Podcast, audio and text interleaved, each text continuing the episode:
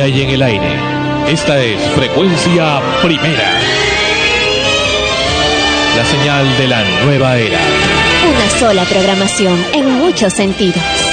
Desde Lima, Perú, Sudamérica. Extremos. Llega a ustedes por cortesía de todoinmuebles.com.pe. Alquilo vende propiedades con solo un clic. todoinmuebles.com.pe. Cotear.pe. En el Perú, comprar o vender por internet es cotear.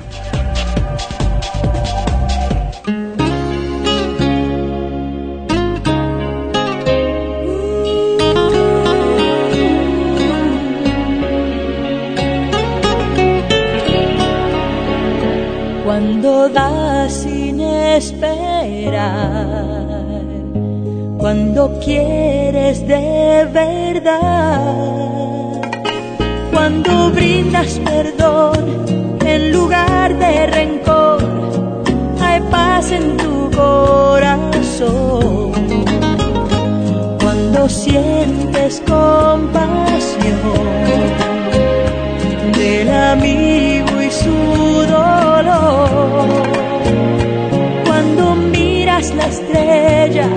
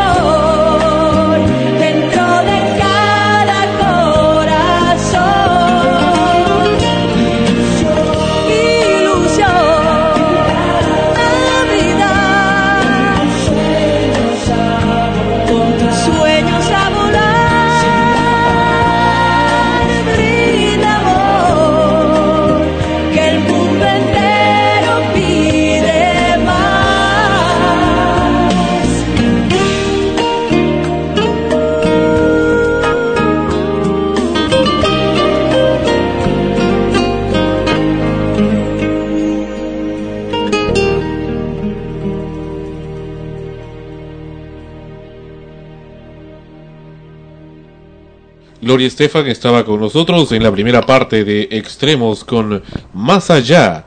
Empezamos el episodio 38 de este su programa en frecuencia primera Extremos. Y con nosotros en esta ocasión, Ana Rosa, a mi costado, y Tania también, reportera de frecuencia primera que se hace presente en esta ocasión. ¿Qué tal, Sandro? Así es, estamos en un nuevo episodio de Extremos junto con Tania y haciendo algunos comentarios fantasmales previos al programa. ¿Cómo está? Muy buenas noches. Hola Sandro, ¿qué tal? Y sí, como dices, es, un, es que eso es un silencio fantasmal. un espectro. Eh, eh, sí, aquí estamos haciendo unos comentarios acerca de, de, de, presencias y visitas fantasmales que alguna vez de repente alguien puede haber visto. Puede ser este real, puede ser imaginación. Bueno, eso eso se lo, se lo dejamos a, cada uno y a los especialistas o expertos en el tema, ¿no? Y hablando de expertos, Anthony Choi, Anthony Choi, que tiene su programa en Radio Capital y con quien en anterior ocasión hemos conversado sobre diferentes temas como el fenómeno ovni, nos envía un correo donde nos presenta precisamente una serie de noticias para que sintonicen su programa, como por ejemplo el tema de, el, de este duende, este supuesto duende o fantasma o ser extraño que se presenta en eh, que se ha presentado en el almacén de Plaza Vea del supermercado Plaza Vea en el distrito de Surco en Lima. Eh, en este vídeo que hemos apreciado en YouTube tomado por la cámara de uno de los trabajadores de Plaza Vea Surco se puede pues apreciar a una especie de, de sombra una pequeña sombra pequeña más parece una especie de niño pero solamente de la de la cintura para abajo que corre raudamente eh, entre uno de los entre los gabinetes entre los eh, los estantes las estanterías eh, que existen ahí con productos en el almacén de Plaza Vea y luego regresa también luego la cámara eh, enfoca y ven pues que no que no hay nadie ante la sorpresa de los tres trabajadores de Plaza Vea que lo aprecian. La Rosa también ha observado eso y nos comenta.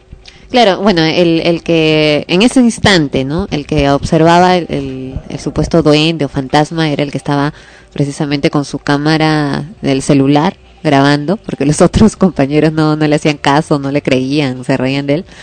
Y bueno, se supone que luego se los ha mostrado y ya lo han visto, ¿no?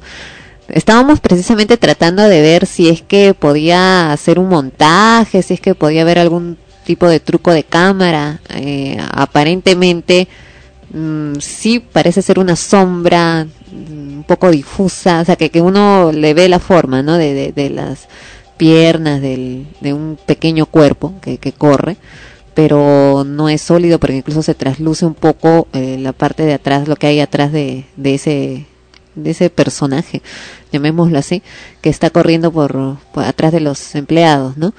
Eh, y bueno, no, la cosa sería pues investigar técnicamente si es que hay algún tipo de, de truco ahí, qué es lo que ha pasado, porque si no lo hay, si, si está tal cual, entonces pues sí es un caso como para para tomarlo en cuenta desde el, desde ese punto de vista, ¿no? Desde ¿Y qué ocurre si existe?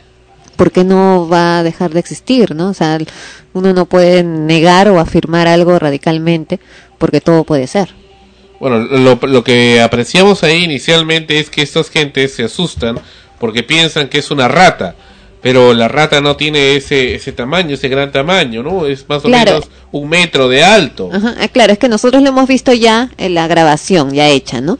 Pero en el momento en que lo han estado grabando, evidentemente, eh, quien ha estado haciéndolo, eh, lo que observa primero es lo que observa primero es eh, a los a los, sus compañeros, ¿no? Eh, su atención está en sus compañeros y es algo que pasó atrás, rápido, negro. Entonces eh, su mirada no estaba ahí y de rojo primero dijo es una rata, una cosa así. Mm. Ya porque no sabes por dónde va a pasar. Y este es el audio, que aunque se no dice mucho, pero vamos a escuchar. ¿Cómo huevean a la firme, ah? Es un ah, par de trabajadores está... de Plaza. No, oye, y un tercero no, grabando. La gente está ahorita en el, en el, almacén, en el área, y ustedes están acá hueveando, tío. Ustedes están, están arrojándose este mercadería. Ahí, y ahí aparece... Ahí aparece en la parte de atrás el, un, un ser como agachado, encorvado, corriendo. Oh, huevón, guarda, guarda, algo pasó ahí al fondo, huevón, chica, Y se asustan y van a ver entre los gabinetes. Chica, huevón. huevón, no sé, de repente una rata, huevón, algo negro ha pasado, te lo juro, huevón. Te lo juro, weón. No, no, y están tengo. buscando, tratando de encontrar, y ahí No, vuelve a weón, te pasar. lo juro. Oh, weón, acaba de pasar, weón. Y se ve como Oh, te que juro, camina, tío. ¿no? Oh, ch- chica, weón, chica, chica. Nada, huevón, te lo juro, conche su madre. Nada, huevón. bueno, Nada, al margen de- ahorita, del huevón. florido Te vocabulario. lo juro, huevón. Es que están asustados. Tania opina de eso.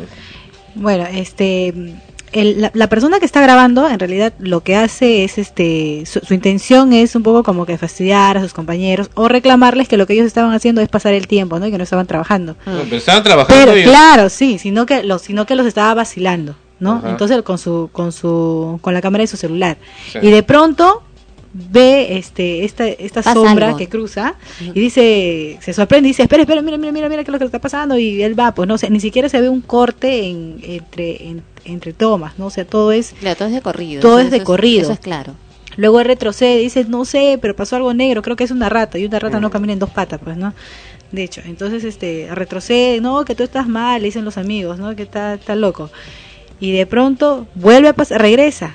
Y lo curioso es que cuando él va, este, va con la cámara y, y, y- y se va por el, por el lugar por donde regresó la, el- el- la cosa esta negra, La cosa.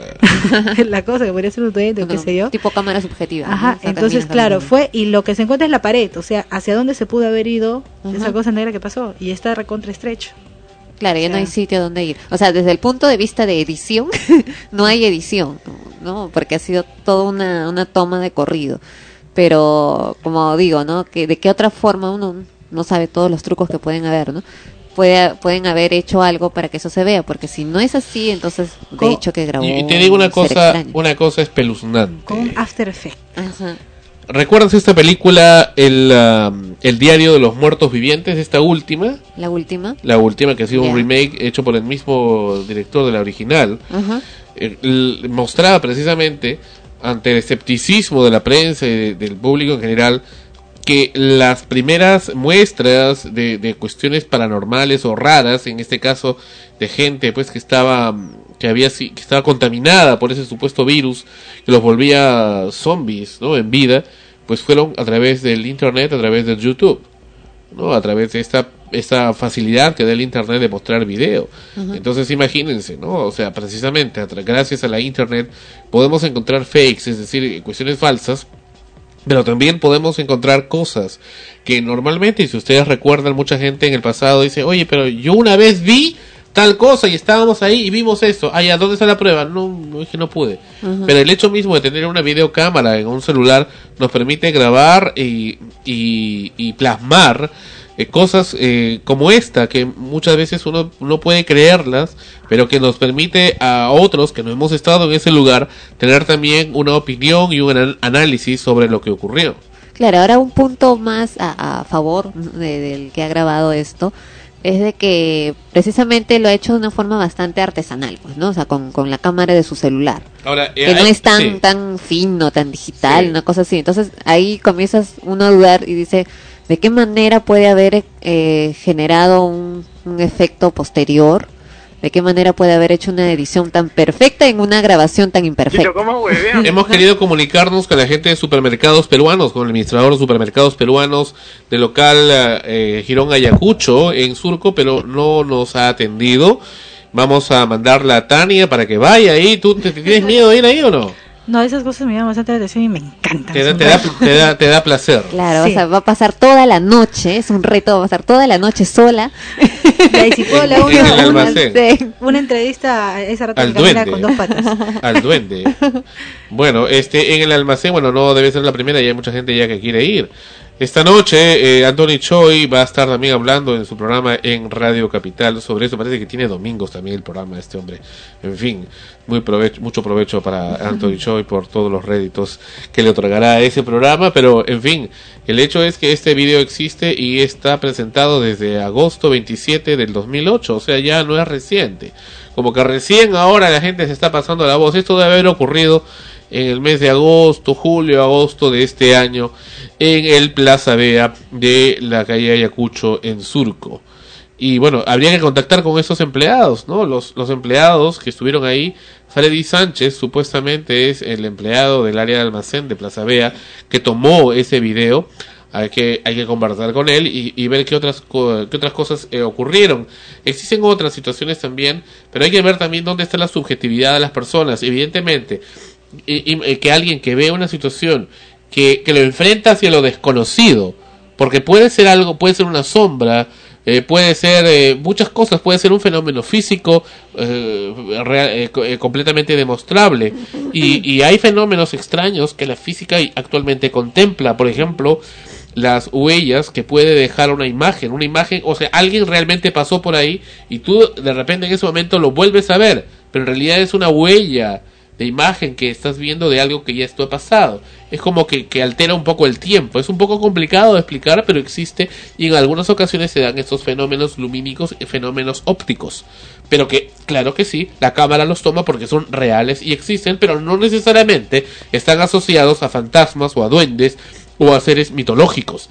Sin embargo, esa es una posibilidad, pero aún con todo, el ignorar de qué cosa es eso, te enfrenta, enfrenta a la persona hacia lo desconocido. Y lo desconocido es precisamente lo que causa ese pavor, ese terror, ese desconcierto y ese miedo muchas veces. Y también esa curiosidad por quienes no lo vieron y que quieren experimentarlo de alguna manera. Ese borbo, ¿no? De decir, oye, quiero ver, ¿no? Y cuando lo ves te asustas y sales corriendo. O salvo que se te pegue, ¿no? Eh, Ese, esa cosa, la Que cosa. se te pegue peor, terminas este, en el manicomio. Pero eh, veamos también algunas cosas. Eh, en esa zona de Surco, eh, eh, ese es un lugar, eh, vamos a, a- a recrearles a nuestros amigos escuchas, esa zona de Surco es un lugar donde ha estado lleno de viñedos de por muchos años, eh, de huertos, de, de haciendas, de, de uvas del vino. El vino es una de las cosas que se, se, se, se produce mucho actualmente, inclusive en Surco de forma tradicional. Eh, hay plantas eh, de vino tradicional en la zona también. Antes había ganadería. Era una zona agrícola ese, ese, ese lugar, pero poco a poco se fue urbanizando. La zona precisamente donde está ese Plaza Bea, ese supermercado, eh, que han puesto ahí, hasta hace no mucho simplemente era un terral, era un, terreno baldío, porque por ahí iba a pasar la eh, vía expresa, es una autopista eh, de, rápida de transporte entre el centro de la ciudad y la zona sur de la ciudad. Pero eh, finalmente a finales de los 80 eso quedó eh, eh, quedó anulado, que ya no iba a pasar por ahí y poco a poco comenzaron a ir lotizándolo hasta que finalmente ahí lo han convertido pues en este supermercado que es donde se ha producido este incidente que estamos presenciando. Y aquí tenemos otro que viene desde México también sobre un supuesto duende, aunque no está muy nítido, pero vamos a escuchar también lo que eh, la entrevista de, del, de quien tomó esta grabación. Eran dos niños que estaban en, eh, jugando en una casa y se les aparece supuestamente un duende que se, se, se mezcla con las sombras de la pared de esa, de esa casa. Entonces, y, y por supuesto, nuevamente, pues crea el desconcierto entre ellos, el miedo a, a saber qué cosa es, de qué se trata, y no, y no poder explicarlo. Sobre todo eso, esa es una de las, de las cuestiones más comunes que existen en estas apariciones. Mientras está cargando, Tania nos comenta también que ha tenido experiencias al respecto. Bueno, sí, yo tuve una experiencia cuando tenía más o menos eh, seis años, siete años aproximadamente. y qué es lo que sucede que yo nunca había visto una persona tan anciana como a la abuela de mi papá. Entonces justo llegó la señora y como que me causó un impacto, ¿no? Bueno, eh, y para suerte mía, creo, me mandaron a dormir con mi abuelita, porque era la más chiquita de la casa. Pero llega la noche y, y este yo como que todavía no, no asimilaba ver una persona tan viejita, porque yo no había visto una persona tan anciana, estaba sorprendida de eso.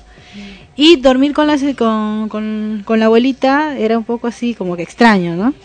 Y de pronto este estoy ahí queriendo dormir, dando vueltas, todas las luces están apagadas y siento en mi cama un peso. Y al mirar de frente veo una silueta de, de un hombre con la cabeza inclinada hacia el lado derecho. Para mí fue tanto el temor que lo miré, me limpié los ojos, yo no voy una legaña, me limpié los ojos, lo vuelvo a ver y seguía la cosa ahí parada. La cosa. La cosa. Entonces lo que hice fue taparme la cabeza y abrazar a la viejita. a pesar de que todavía no, no se miraba que había una persona tan arrugadita como, este, como la señora, ¿no? Que en paz descanse.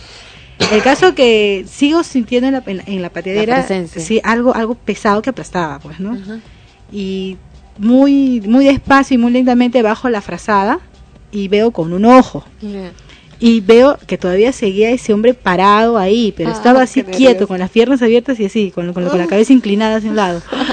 Me vuelvo a tambar y vuelvo a abrazar a la viejita. No sabía si abrazar o no abrazar. Pero ¿por qué era tu miedo? ¿Por qué? ¿Era tu- ¿Te quería atacar el, el? No, sino que estaba ahí parado y, Y y no pero- era niña, Pero, pues. pero es que yo era una niña y aparte te asustas no- por menos cosas. Pero entonces es el temor a lo desconocido. Claro. Claro, entonces este después agarro y siento que el, que, el- que la parte de abajo, o sea, que la patadera de la cama empieza a, a, a- perder ese peso, como que a levantarse. Y al momento de bajar la frazada totalmente no había, ya no estaba, ya no, estaba la silueta. Esa fue una de las experiencias que al final nadie me creyó en mi casa. Les conté y todos dijeron, no, de repente ha sido tu legaña, ha sido una ropa que estaba Y colgada. aquí en ahí". México, escuchemos. acerca de duendes, precisamente esos seres maravillosos y fantásticos que son seres elementales de la naturaleza, pero hoy, para todos los chiquitines especialmente, vamos a ver un video real especial para este día. Figúrate que esos seres podrían aparecerse en cualquier momento, pero yo quiero que no pierdas detalle en esto que vamos a ver. Acá salen unos niños jugando. ¿Esto dónde fue tomado? Fulvito dentro de una, de un- en una habitación, en un cuarto. Acá uno se tira al suelo. Y de repente, efectivamente, vemos que, que aparece en las sombras de la esquina de, de una pared muy cerca una especie de sombrita pequeña con... Parece un meñique. Sí, ¿Te sí, acuerdas del, del- como- del- como un- de la familia meñique? Sí. Sí, sí, igualito como los duendes que se cuentan en los cuentos, y, igual, muy parecido. Como una sombrita y se pierde también, se La desvanece. persona que lo grabó. Ricardo Flores, ¿cómo estás? Hola, hola, señor, pero...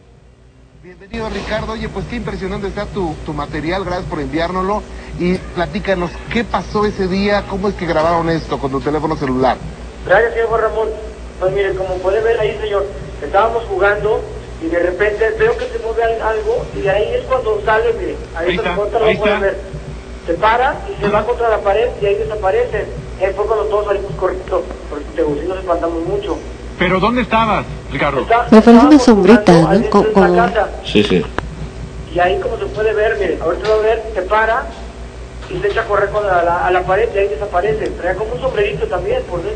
Claro, es como lo describen en, en los cuentos nórdicos, con sombrerito, con zapatos de punta, pero en algún momento eh, tú pensaste que era otra cosa y te das cuenta ya que lo tienes cerca que es un duende. Lo que, bueno, eso sí, porque tenido tiempo jugando ahí. Pero de repente cuando se paró, fue cuando nos, pues yo me espanté mucho. Bueno, ¿y qué pasó por tu mente? ¿Qué hicieron? ¿Corrieron? Pues en ese momento salimos todos corriendo porque lo vimos y bueno, ya todos los demás amigos y mis primos, pues ya cuando vimos el video, pues, pues se espantaron mucho y de hecho ya no hemos regresado ahí donde jugábamos. Oye, Ricardo, pero, pero esta casa, ¿quién la habita o qué? Es de nosotros, esta es la parte de atrás y ahí donde jugábamos, bueno, estamos ahí jugando con los amigos y de repente fue cuando se para esa cosa con ese duendecito y se va contra la pared y desaparece. Bien. Oye, ¿en otra ocasión han visto algo parecido? Después de eso, pues empezamos a ver varias cositas más, no más a uno, sino fueron varios ya. En tu casa Escucha, ¿se dice que después subieron varios. ocasión han visto algo parecido? Después de eso, pues empezamos a ver varias cositas más, no más a uno, sino fueron varios ya. ¿En tu casa se llegan a perder, no sé, algunos objetos y luego aparecen? Sí, de hecho, todas las cosas se cambian de lugar, o sea, las, las dejamos en la sala y de repente ya están en un cuarto o están en otro lado. Vaya, pues es impresionante porque este tipo de seres no es tan fácil grabarlos, ¿eh? Realmente no es tan fácil grabarlos y ellos corren muy rápido. Y era precisamente de lo que hablábamos ayer, ¿no? De que son muy traviesos, de que se van moviendo. Por supuesto, hay varios tipos, hay, hay eh, muchos tipos de seres de este tipo, bueno, muchas clases de duendes, quiero decir, y hay unos malos, otros traviesos, pero realmente todos son tímidos, realmente es muy impresionante. Y Ricardo, te agradecemos mucho que nos hayas enviado este, este video que queda en la videoteca de Aquí se respira el miedo.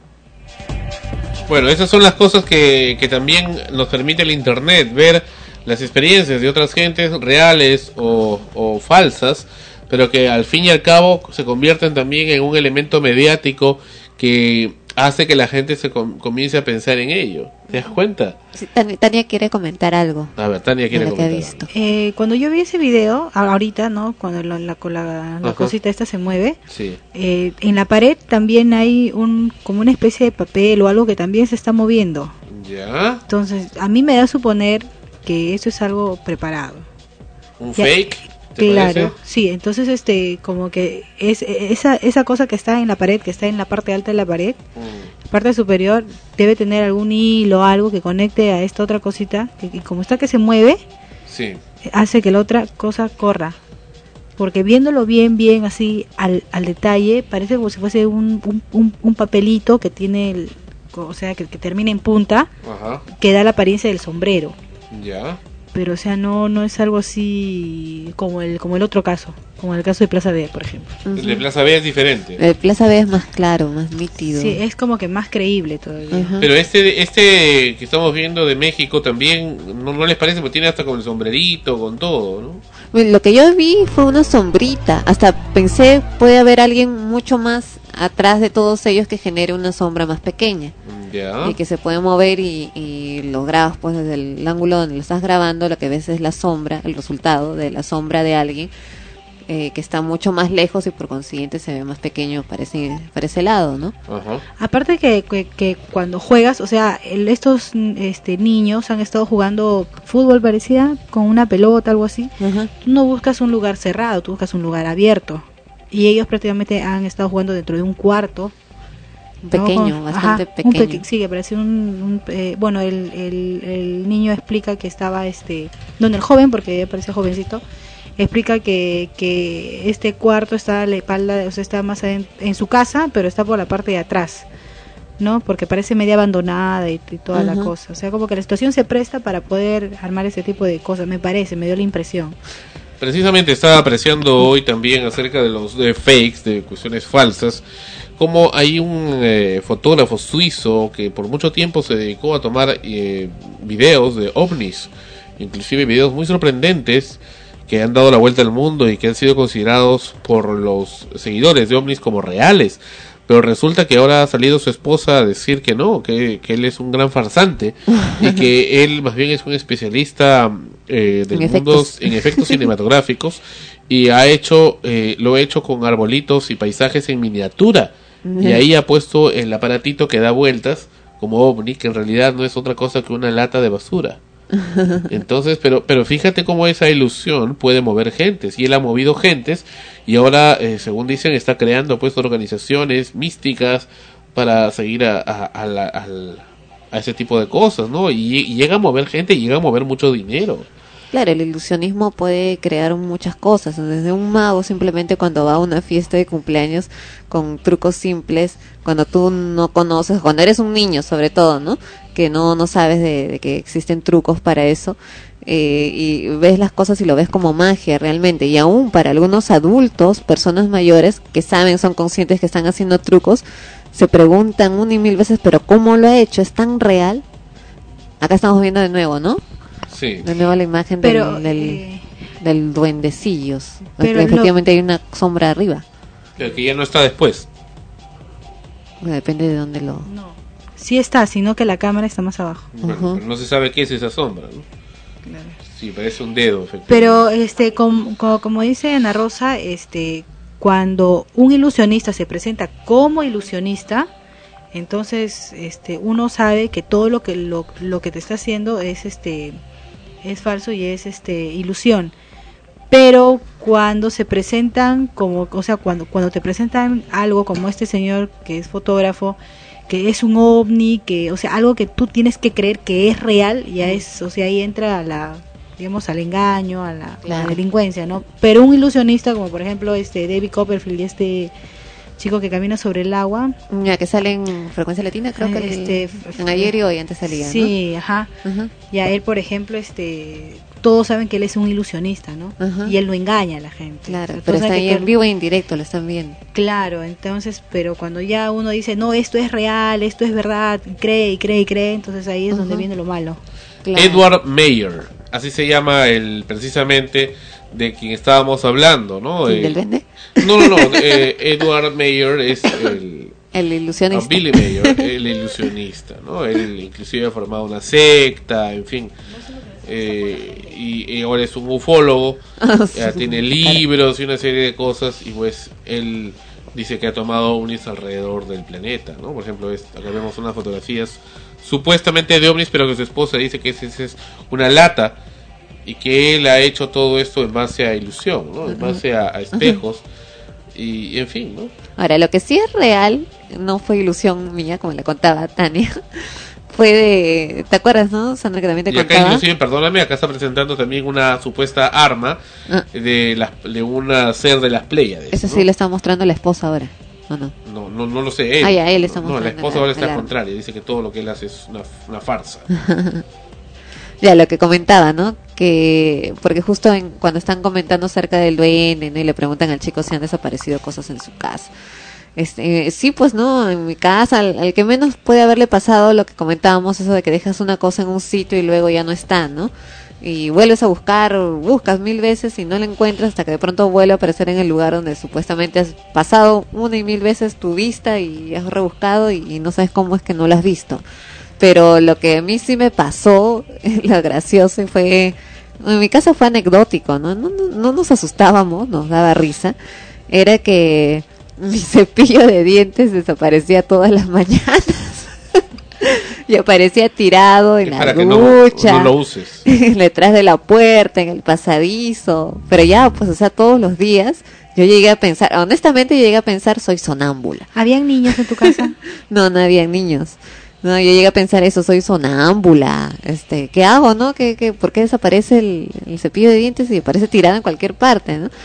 Eh, hasta que un día, como te, te contó- comenté, eh, ya era como ya era costumbre, o sea, yo llegaba y no estaba mi cepillo, pucha, buscar el cepillo bendito.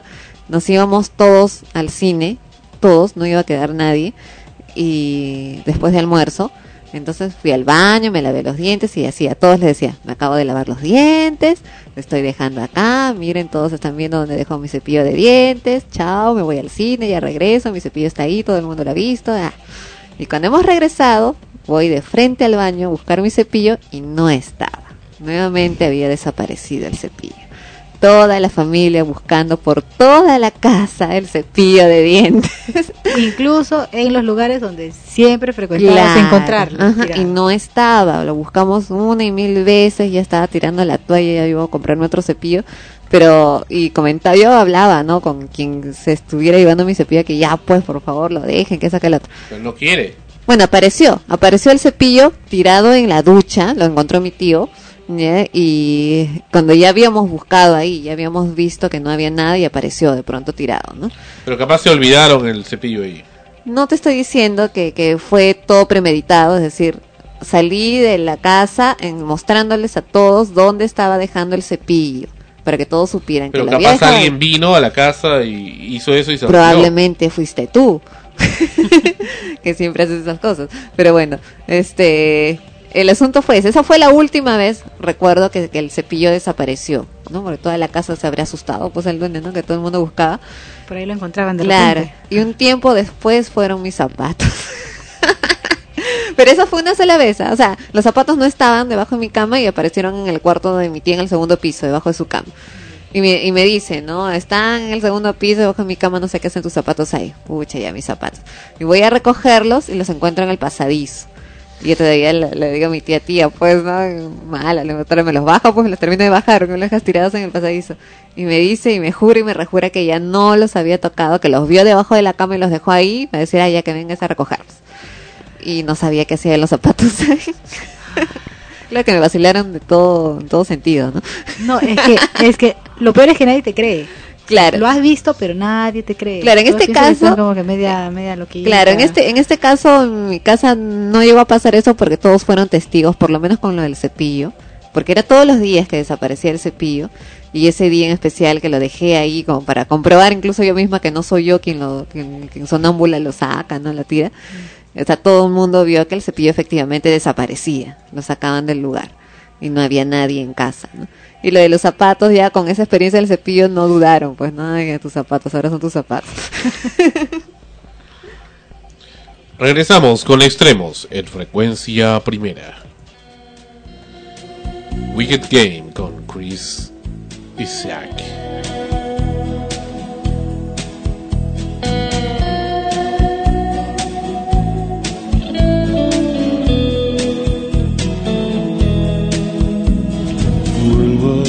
No one could save me but you. Strange what desire will make foolish people do. I never dreamed that I'd meet somebody like you. And I never dreamed that I'd lose somebody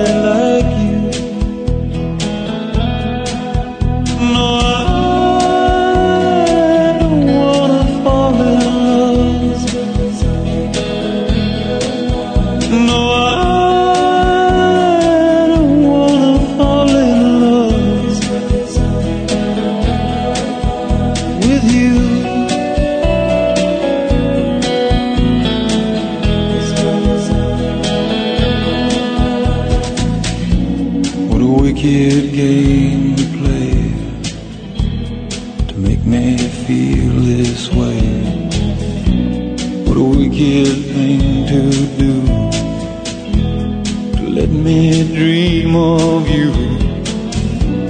What a wicked thing to say. You never felt this way. What a wicked thing to do to make me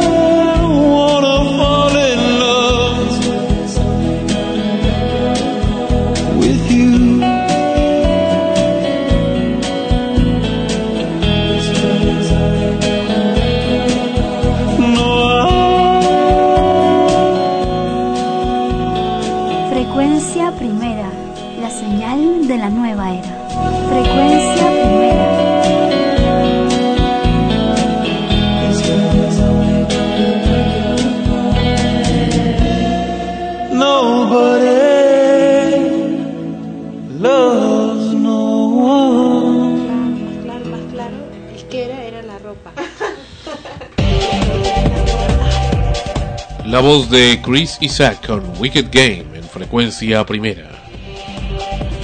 Extremos, episodio 38. ¿Y seguimos hablando de fantasmas o ya pasamos a otro punto? Porque hasta ahorita estamos conmocionados con lo que hemos visto y contando nuestras experiencias, pero seguro que, el, que hay, y hay otros temas no tan fantasmales acá en extremos. Bueno, habíamos comentado algo la semana anterior sobre esta mala costumbre que existe en los medios de adjetivizar a las personas, de humillar a las personas. Bueno, vamos a hablar también más adelante de esta interesante serie Magnolia Merino eh, o Magnolia TV que satiriza a la conductora de televisión y no periodista Magali Medina que actualmente está en reclusión Bueno, el tema es que eh, vamos a hablar ahora sobre cómo el programa del señor Carlos Álvarez humilla a la gente y no es eh, solamente el caso ahora que nos va a abordar de el eh, señor el ex ministro aprista Rómulo León que bueno tiene todos los indicios de ser culpable, ya por todo lo que las pruebas que se están apreciando, sin embargo tiene derecho a que se le juzgue y que se presuma su inocencia, mientras que no sea absolutamente demostrada su culpabilidad respecto a este caso en particular. Sin embargo, el señor Álvarez, y lo hemos apreciado en su programa El Especial del Humor, el cual eh, Frecuencia Latina promueve, aplaude y defiende, está presentando al señor Rómulo León, al otro señor... eh, ¿Cómo, cómo se llama? Eh, se, se me estoy un poco amnésico, Tania. ¿Cómo se llama el, el, el socio del señor Rómulo León? Ah, ya, Canán. No, no, no, el señor Canán no es. No es. Bueno, lo presenta a su socio también.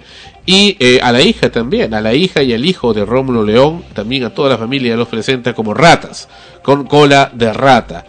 Esta, eh, esta caracterización de la hija del señor Rómulo León la hizo la, eh, bueno, la figurante de televisión eh, Shirley Cherres. Ella y salió presentándose como la supuesta hija del señor Rómulo León, a la cual le ponían el nombre de Cojudita. ¿no? Un poco es un término procas, el cual eh, ya es muy común dentro de los programas del señor Carlos Álvarez. Y en fin, lo, lo interesante es que ahora el abogado Eduardo Roy Gates, que es el abogado del señor Rómulo León, sale, naturalmente, que en defensa de su patrocinado, pero para exigirle al señor Carlos Álvarez que deje de hacer esa imitación, que está humillando a su defendido. Vamos a escuchar la posición de él. Sacar como una cola de rato a una persona, que amparándose en que el presidente de la República fue el primero que lo dijo, pero esto lo dice el presidente de la República no faculta a nadie a lesionar el honor de las personas, a nadie. ¿no? Si el presidente de la República cometió un error, él ya verá la manera de rectificarlo. Entonces, ¿por qué no le mandan una carta notarial? ¿Por qué no denuncian al presidente de la República? El presidente de la República, en primer lugar, tiene inmunidad. No se le puede denunciar por delitos comunes. Solamente por determinados delitos, según la constitución política. En segundo lugar, el presidente de la República es amigo del señor Rómulo León, el señor Rómulo León ha sido su exministro, y ya verán ellos los medios que tienen para, que se sienta resarcido. Pues el hecho de que él haya cometido un error al calificar así a nuestro patrocinado no faculta a ninguna persona a que se le siga llamando de esa manera o que se haga una referencia directa o indirecta a quien el patrocinado es una rata. No es inaceptable, desde cualquier punto de vista. La palabra aceitar, el sabenón, el servicio de inteligencia, todo eso tiene una explicación bastante clara, que no, no, no se la podría explicar ahora por teléfono. Pero poco a poco, lo que le trato de decir es que se va a demostrar la inocencia del señor León Alegría. Y él ya está estigmatizado públicamente como una rata. Entonces, eso hay que irlo, hay que respetar también el honor de esas personas. Por más de que estén siendo sometidos a un proceso penal, nadie tiene derecho a llamarlo de esa manera. a llamarlo y a presentarlo de esa manera. Es un poco los que nos- lo que nos demuestra el tipo de lógica que prevalece actualmente en los medios, que por supuesto se ríe de la justicia. Ya lo ha demostrado la señora Magali Medina, riéndose de la justicia por muchos años, y el señor Chema Salcedo, por supuesto, de radio y programas, eh, defendiéndola a capa y espada, la periodista, ¿cómo es posible? que se le meta presa, que es un atentado contra la libertad de expresión, llama a alguien por teléfono a dar una opinión eh, a favor de que ese señor esté en prisión porque se ha visto afectado como televidente. No, no, no, adiós, adiós, la cuelga, le cuelga la llamada. Pues ahí vemos, pues, ahí vemos, ahí vemos el tipo de razonamiento que pri- actualmente prima en los medios. El señor Carlos Álvarez, pues al estilo hitleriano, porque eso se utilizaba en la época de Hitler, y de manera muy amplia utiliza el humor para estigmatizar a la gente, ¿no? Para hacerlas quedar de determinada manera y de esa manera que jamás, jamás se olviden de eso. O sea, los va a hacer quedar así. Y ahora, ¿qué pasa si, pongámonos el hipotético, que luego se demuestra que el señor Rómulo León es inocente? ¿Cómo queda? ¿Cómo lo subsanan? ¿Cómo lo remedian? ¿Cómo ahora a la señorita eh, Luciana León le van a, a enmendar su imagen? ¿Ella qué tenía que ver con el asunto? Yo diría que el señor Rómulo León est- está involucrado, pero ¿qué tiene que ver la hija? ¿Por qué la involucran de esa manera? Al hijo también. ¿Por qué involucran a todos de esa manera? ¿Qué, o, o qué fuentes tiene el señor Carlos Álvarez o su productor para poder estar con tan seguro? Capaz tiene algunas fuentes y en todo caso estaría haciendo encubrimiento de fuentes porque debería haberlo haberlo dado haber dado cuenta de eso a la justicia peruana para las investigaciones que están haciendo porque si está tan seguro como para poder afirmar que este es una rata que es un desgraciado que es un tal por cual entonces debería demostrar las pruebas. Pero me da la impresión que no lo está. Lo que pasa es que es un adicto al rating a esa cosa quimérica inexistente falsa y estúpida llamada rating que por supuesto el cerebro de una persona que no razona no lo puede entender. Y ese es el problema, esa es la tara actualmente en la televisión peruana. Claro, ahí un poco más, mm, yendo más lejos, ¿no? El problema quizás no es tanto eh, que si le dijo rata o no, eh, porque o lo presenten como tal, porque bueno, ellos escudan el hecho de que es ficción, de que de que es un personaje que no es el, el real, en fin, ¿no? Todos esos argumentos para poder decir que no lo están atacando directamente.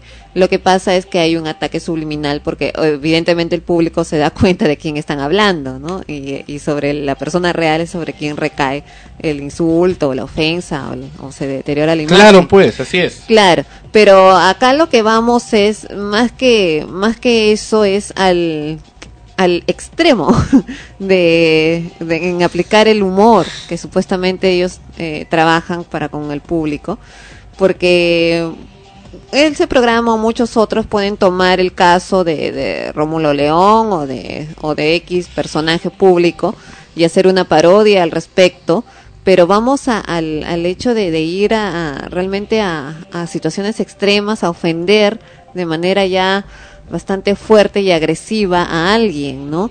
Eh, porque ya atentas contra la susceptibilidad no solo de esa persona, sino de quienes lo rodean, que pueden estar o no inmersos, ser víctimas, culpables, en fin, de, lo que esté pasando.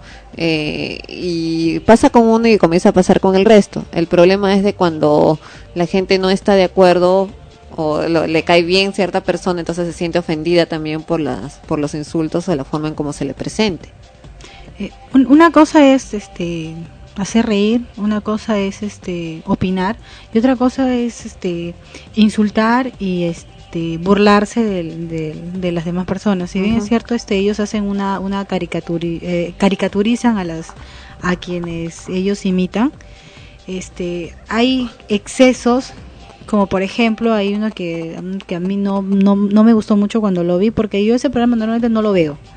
Ya Pero lo ven los niños, ¿no? Eh, bueno, desde a las 11, por ejemplo, no sé qué, qué niño estará el sábado despierto hay a esa muchos hora, niños ¿no? que no lo están despiertos a esa Claro, hora. bueno, bueno, todavía no el- es tan niño. Ya, bueno, el, el asunto es que yo, o sea, yo veo, entiendo su trabajo, pero el extremo para mí fue cuando lo- Extremos. el extremo fue cuando lo presentan al señor este León saliendo debajo del saliendo de un inodoro Sí. y en la cabeza tenía un excremento.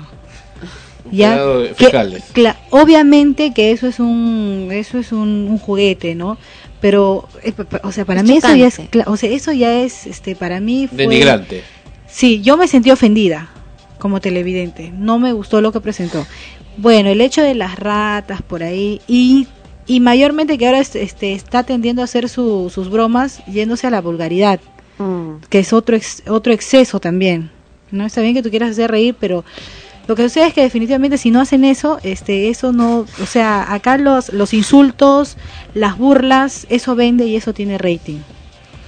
¿no? Lo que ellos sí, llaman rating. Claro, lo que ellos, o sea, la gente te ve, ya, pero, pero y, y- y siempre están recurriendo a, a- a ese tipo de cosas. Ahora, si nos vamos hace unos años atrás, Hace unos años, ¿no? hace unos o años, hace unos años perdón, adelante. hace unos años, gracias. De nada. Y así nos vamos, este, hace unos años, este, mm, salieron los, los Reyes de la Risa, que eran comediantes de la calle, ¿no? Ya. Los cómicos ambulantes que les dieron un espacio de televisión. Y a mí me, personalmente me divertía. Yo me reía de las cosas que ellos hacían. Pero empezaron las críticas de que ellos, este, eh, mucho, eh, recurrían al- a, lo que era la mariconada porque se vestían como mujeres. al- Travestían, Ajá, y al, travestis. al, a las groserías, a las palabras vulgares, a las palabras con doble sentido. Pero yo digo, ¿de qué se asombran si los que en ese tiempo criticaban y eran los pulcros? Ahora lo están haciendo peor. No, es más, siempre lo han hecho. Siempre han hecho su- sus bromas en base al doble sentido, en base al, a este temas sexuales, ¿no? Entonces, Mira, o, sea, o sea, o los- sea, o sí, sea, o sí. sea, o sea, ¿por qué los criticaban? Ah. ¿Por qué los, o sea, los chancaban tanto y diciendo que no, nosotros hacíamos este una una un, un, este programas de, eh, de comicidad mucho más limpias eso de repente pudo haber sido en el tiempo de los en los años 80 que yo me acuerde pero después para adelante todo ha sido realmente una verdadera cochinada hasta ahora lo que están presentando es o a la burla o es al, al, a la chacota entre ellos o sea creatividad no hay porque todos los sábados te presentan la misma cosa Sí, y el mismo tipo de doble sentido, ¿no? De decir una palabra a, a medias para luego darle una u otra connotación. o si no los golpes por ejemplo si vemos lo que es este risas en América Ah, por favor, no, ahora- no, pues, ahora- no me digas que ves eso. Ahora, no. O el no- homosexual de no, Sierra. No, no lo veo, sino que siempre uno está haciendo su zap y a veces te chocas con eso, ah, ya ves todos los días y siempre recurren al golpe, al invitado que, el- que, el- que a veces los insultan y el invitado jajaja se tiene que reír porque, bueno, lo Pero toman ¿para qué como, va, no? como la broma, ¿no? Que los, los hacen caer al Y piso. por y se cierto, con la Rosa y nos preguntamos por qué, cómo, cómo hacen, ahora que lo tiene el grupo del comercio, que supuestamente es de tanto prestigio, de la familia Meloquesada, de lo, lo más gaga, ¿qué hace el señor Edwin Sierra ahí? ¿Por qué sigue ahí, por Dios? ¿No hay otros imitadores, no hay otros cómicos? ¿Tan pobre está el Perú? No lo creo. ¿Qué hace ahí? Pero ya, ya, ya lo dijimos y ya nos, ya nos lo han dicho otras veces cuando hemos entrevistado a diferentes personas. Hasta lo han presentado el tipo como pues un, un- un golpeador de mujeres. Pero es el dinero. Sandro. ¿Qué Mientras dinero le- va a poner tener ese hombre? Ana Tiene dinero, pregunta pero tiene cuánto- dinero mientras le des, le des antena. Pues pero es que, que- le quites la antena, el día claro, es una pero, nada. claro, pero le quitas la antena y el canal también se queda sin dinero. Porque no a ellos lo que les otro. interesa es, el- es que te has dado cuenta, ¿a qué canal produce algo? ¿Qué canal realmente produce un, un nuevo material, un nuevo personaje? No producen nada. Ahora, ahora por lo único ejemplo- que les interesa es el dinero. Eh, por el ejemplo- dinero por el dinero. Claro. Ya. Entonces que vendan su canal, pues que lo vendan. Porque quieren tener el dinero constante, ¿no? Y si eso les está dando es negocio, entonces lo siguen manteniendo. Cuando ya no les sea negocio y vean, te aseguro lo van a vender. es simplemente falta creatividad. Edwin Sierra para mí es eh, El mejor imitador del Perú. no es el mejor imitador, pero es un buen imitador. Lo que le falta a ese señor es renovarse, Ya, eh, hacer mejores esto. cosas. No pues, o sea, estoy expresándome. ¿ya? Y este, sino que le falta renovarse y se está quedando en con, con lo mismo y le falta creatividad, o sea, Pero tú sabes que él ha admitido en su página web que es homosexual. Lo sabes. pero eso no tiene nada que ver si tú eres homosexual o heterosexual. No, no, no, es que no solamente es homosexual, sino que además defiende su homosexualidad e impone su homosexualidad a otros, que es otro tema. O sea, es un apólogo de la homosexualidad. Yo no me siento, por ejemplo, este afectada cuando yo a él lo veo como disfrazado. Me causa, me puede causar gracia. No, no, no, no, no, no, no te hablo en el momento que esté disfrazado o travestido. Te hablo en el momento que esté de hombre. Porque el homosexual no solamente va a estar travestido todo el tiempo. Pero es que directamente a mí no, o sea, él no me está afectando. Ya, entonces Pero de yo- repente a mí se me acerca. Yo te digo, yo sí me veo afectado, te digo por qué, porque creo que ese hombre está ocupando el puesto de trabajo que debería tener un comunicador como tú, como Ana Rosa y como tantos de los que nos están escuchando que deben estar subiendo ciencia de la comunicación, otros deberían estar ahí en ese canal en vez de estar ese sujeto ahí, Pero no solamente él, usurpando el lugar de un comunicador profesional. pero no solamente él, sencillo. sino varios. Todo o sea, el mundo, pues, como- o mira, sea, si, si- si nosotros. Pero, pero, nos pero perdón, Tania, enumerar- ¿cómo, ¿cómo miércoles uno puede explicar? Habíamos visto la semana pasada cuando hablamos del tema del señor Mario Poggi, con ese bodrio que el señor Mauricio Descanseco, abusando de su poder, hacía, de, diciendo quiero tener un programa. Había uno de tus compañeros de ahí de la Bausotti Mesa ahí, de camarógrafo. ¿Qué hacía una persona que estudió para ser licenciado en Ciencias de la Comunicación, en Periodismo, licenciado, académico, académico, qué demonios hacía como un chupe de un programa? de un programa de, última categoría. ¿Por qué? ¿Y por qué tienen que estar de productores de otro sujeto? ¿Por qué tienen que estar de conductores de otro sujeto? Ahí viene un poco el tema, ahí viene un poco el razonamiento y la inversión de las cosas. Y mientras que los comunicadores o estudiantes de comunicación en general, todos los que estamos vinculados a este medio, estemos callados la boca y estemos permitiendo cómplicemente esto, esto va a continuar. Por eso es pues que no existe actualmente un adecuado sindicato o un adecuado movimiento que reúna a los comunicadores y que haga valer nuestros derechos. De eso es lo que se trata y por eso que la televisión está así. No me vengan con, con verduría, la verdulería ciudadana, con Corte B y todas esas cosas, por favor. ¿Qué cosas han hecho? ¿Por qué permiten el programa del señor Álvarez? Tú estás viendo, por ejemplo, al padre Martín, cómo lo, cómo lo humillan todos, todos, por, por eso, pues, cómo lo humillan. El otro día no sé quién llamó a la radio, a qué radio, dijeron, aló, No, sí, una por- señora llamó por teléfono, creo que al el cabeza de tú, a Ángel Ganosa, Ángel, Ganosa. Y estaba, eh, le habían invitado al, al padre Martín, y la Al señora... padre Martín de verdad. Claro, ¿no? Estaba hablando, y la señora, estaba hablando en serio, la señora, o sea, no lo hizo por burlarse, por burlarse y hablaba, ¿no? Así, le agradezco al, al señor, al padre Maritín, por haber estado acá. No, y todavía con, con eco, al señor Maritín Tintín. y la señora se notaba que era una señora, o sea, eh, Piensa que así se llama. pues. Claro, que pensaba que así se llamaba, ¿ya? Y porque le, lo felicitaba por, por, y le preguntaba cosas, ¿no? Que, que ella quería saber, de, de, en fin, de las obras sociales que realiza, ¿no? Y, y lo repitió así como dos, tres veces, eh, sí, Eh, gracias padre Marititín. Y el padre se reía, ¿sabes? ya fue como que ya, pues, ¿no? ¿Qué le iba a decir? Porque se daba cuenta que la mira, señora no lo hacía a propósito. sí, en los años 80, por ejemplo, Tulio Loza hacía humor también con, con palabras eh, groseras, con, con lisuras, pero la hacían en los cafeteatros, en su programa que tenía Camotillo, y el Camotulio y todo eso. La- cuidaba de- no, no, no, o sea, no, no habían esas frases, no habían. Tú las escuchabas recién en el cafeteatro, un día de repente pasaron una grabación en el cafeteatro, entonces yo me quedé sorprendido, ¿cómo esas cosas habla ahí? Y te parecía raro escucharlo. antes, antes, de escuchar- recuerdo, ¿no? Cuando era hablar eso, ¿no? Una vez, me acuerdo, se le escapó un ajo en un programa. Uy, fue... Ya, pero era una cosa, ya un escándalo, pues. Claro, no, por eso te digo, antes era, uff, ¿no? O sea, increíble que, que en televisión o en radio escucharas a algún personaje público, lo que fuere, decir una grosería, ¿no? Una- una- Últimamente, en los, en, en los shows que arman los, los cómicos. Como o sea, Edwin Sierra, tu admirado su, Edwin este, Sierra. No, no, no es que lo admires, ya, bueno. este, siempre tienden a tener que dar o una mentada de madre, o un carajo, o un, pero siempre tienen que sazonar con eso. Y la gente, cuando lanzan eso, la gente se ríe. Mm. Ja, ja, ja, ja, ja, el chiste. Yo a veces digo, pero se ríen de qué? De lo que, de todo lo que he hecho, solo de esa parte que fue supuestamente gracioso, Mm. ¿no? O que lo pone en una situación graciosa. Claro, pero esos son, por ejemplo, ¿cómo le podemos poner? Tips.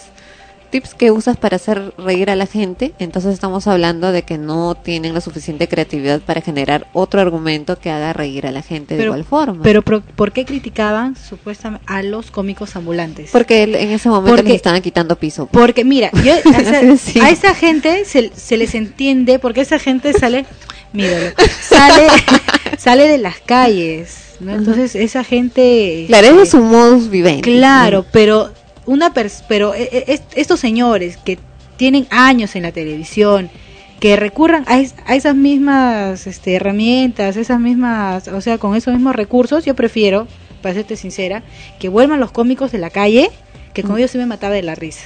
Mm. Ya que con Es, lo que pasa es se que, que los cómicos ambulantes, eh, como tú dices, era su entorno, sabías que era algo natural, algo que, que probablemente ellos, incluso en su hablar cotidiano, también lo hacían, salía de forma espontánea y natural, que podía chocar o no, lo que fuere, pero por lo menos tenían esa, esa ventaja, ¿no?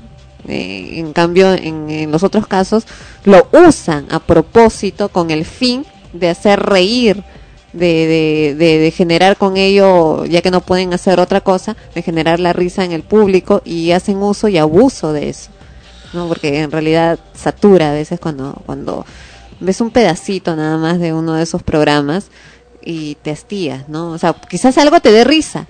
De pronto, ay, qué gra- te da risa. Y sigues viendo el programa y ves que se repite y se repite y ya no te da risa, pues No, ya. porque, porque por ejemplo, mira, ves un sábado, porque es- esos programas este, son de sábados. Ves un sábado, bueno, puede estar. Ves el otro sábado, bueno, pero al final, para mí los sábados Lo total aburrido porque no hay nada que ver. No hay nada bueno que ver. Nada, absolutamente. Antiguamente era el programa Risas y Salsas. Oh, eso- Ahora le han dado, ahora le han dado en Panamericana Televisión al Toyo y Damián, esos sujetos que como Por ya dijimos causan, casi causan la muerte de un pobre niño o pobre joven que, que es limpiador de automóviles hace algún tiempo y ese, ese par de sujetos casi asesinos ahora le dan pues un programa de televisión. ¿no? Es que tienen público, pues, este, mi querido Sandro. Pero es el público que generan, que le hacen creer que eso es lo único que hay, ¿no? En fin, Vamos a regresar con mostrando extremos. diversas fotos de Edwin Sierra No, es a que no es que Tania. la- las mira. En fin, vamos a regresar con Magnolia Merino. Algo está cambiando. Pregunta si nos podemos ver después. Razones me sobran, pero aunque quieran no lo sé. Siempre hay algo más que a simple vista no se ve. ¿Será que hay algo más que a simple vista no te asusta la idea de lo que pueda suceder?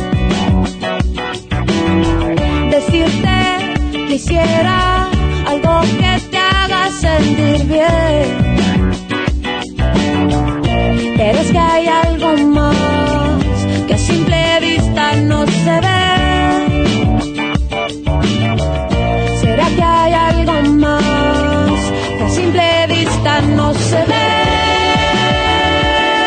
Pero siento que hay en mí algo que está cambiando. No se ve, pero siento que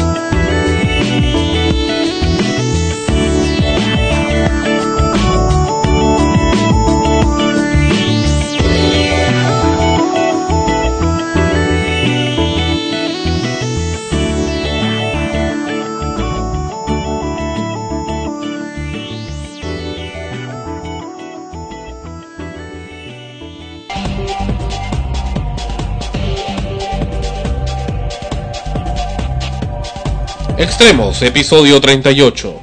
Lo habíamos comentado antes de entrar al- a esta pausa musical con Julieta Venegas. el tema de la serie Magnolia Merino, serie que definitivamente, y esto es obvio, presenta a la conductora de televisión Magali Medina y también todos los entretelones de lo que es actualmente la televisión peruana. Por supuesto un reflejo de lo que también es la televisión latinoamericana y la televisión mundial, de cómo actualmente están los valores en la televisión peruana. Y eh, estuve apreciándolo, he apreciado a través del internet, en el YouTube, la mayor parte de los capítulos, de los cinco capítulos que ya han entregado esta semana, los cuales son bastante valorables, a pesar que la señora Michelle Alexander es quien los ha producido, lo cual me parece muy extraño, ya que suele producir eh, programas de muy bajo nivel, de muy, de muy baja calidad, programas tremendamente mediocres. Sin embargo, los que ha hecho en esta ocasión me parece bastante valuables. Ana Rosa, me dices que el señor uh, Adriansen ha estado también involucrado en esta ocasión. Eh, Eduardo Adriansen Eduardo el, el que ha escrito, el que está escribiendo la historia. Así es. Bueno, hay, una serie de aspectos en esta miniserie que son realmente interesantes, sobre todo los valores que se utilizan actualmente en los medios, como lo dijo Ricardo Rondón hace unas semanas, cuando hablábamos de Magali Medina más bien, que lo que les interesa a los medios es directamente el dinero, el amigo, el, el- el dinero por el dinero, más no el público, por ningún lado. Eso de que el público es lo más importante, que los valores periodísticos, etcétera, simplemente son para, para el nombre. Y el problema es que entra nueva gente y nueva gente es corrompida por estos estos antros, estos antros en los que se convierte precisamente los medios donde corre de todo y realmente nos da la percepción de que todo lo que está saliendo en esa serie tiene mucho de realidad, lamentablemente. Y vamos a apreciar acá una, unas cuantas, una pequeña parte de esto que al menos es una de las cosas que más me ha impresionado. Recuerdas, Ana Rosa, que en programas anteriores habíamos estado haciendo un pequeño recuento de el, daño, ¿no? De que, que ha causado esta mujer, Magali Medina, y por supuesto los canales de televisión que la han auspiciado como por ejemplo el caso de la señora Mónica Adaro, ¿no? Presentándola teniendo relaciones sexuales y mostrando lo que obviamente ya era conocido que practicaba la prostitución sexual a nivel VIP, igual que la señora Isabela, que es, tiene, que gusta mucho del sexo, parece tiene una tendencia ninfómana y es por supuesto su derecho el cobrar o no cobrar por ese sexo y pero el problema es que es su derecho también el que no se le muestre, ¿no? El que no se no se presente estas cosas de su vida privada ante los demás. Y así ha seguido a- haciendo escardio de mucha gente en forma impune y es una de las cosas que, que nos presenta ahí. Ahora, nosotros hemos hecho un recuento hace algunas semanas también el caso de, de personas, de niños, ¿no? Un niño que se vio muy afectado porque creo uno de los futbolistas, no recuerdo de qué equipo de fútbol, le ha- hablara unas cosas de él y el niño este, su hijo, se sintió muy, muy afectado, con depresión, etcétera. En, en resumen, Bueno, y los hijos de muchos Claro. futbolistas, actores, ¿Cuánto- cualquier personaje que haya salido, ¿no? cuánto daño puede causar la televisión, así como cuánto bien puede hacer, cuánto daño puede causar y cuánto daño puede causar, y déjenme decirlo como comunicador, una persona que no está equilibrada del cerebro, una persona desequilibrada, una persona que no está bien de la cabeza cuando se le da micrófono, cuando se le da cámara.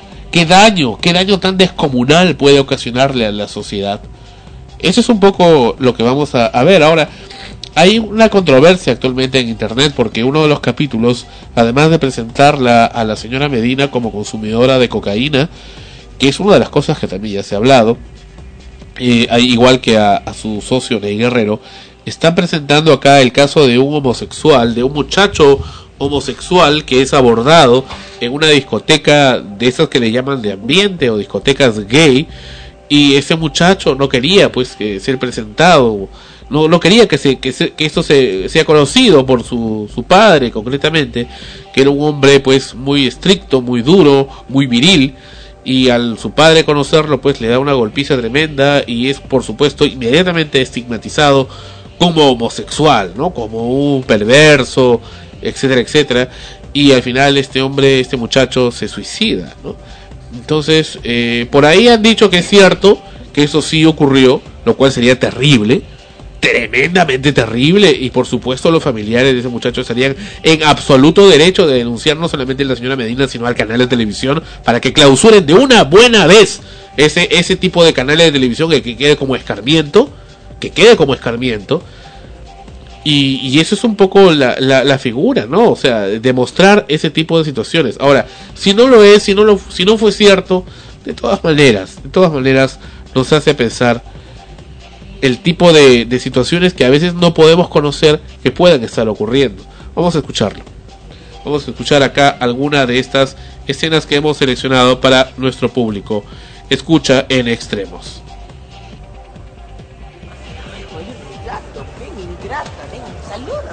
Hola. Ay, ¿Qué tal? ¿Cómo se llama tu amiga? la Tony. Es recontra buena. Soy soy. Un poco ronquita, ¿no? Ay, sí, pero dime, ¿ah? Patrick Fisher viene aquí con su bailarín y se pone a, a besar aquí en plena pista de baile. Bueno, esta es una discoteca como todas, pues, ¿no? La gente baila, se toma un trago, nada del otro mundo. Pero dime, ¿Patrick Fisher viene aquí, sí o no, ah?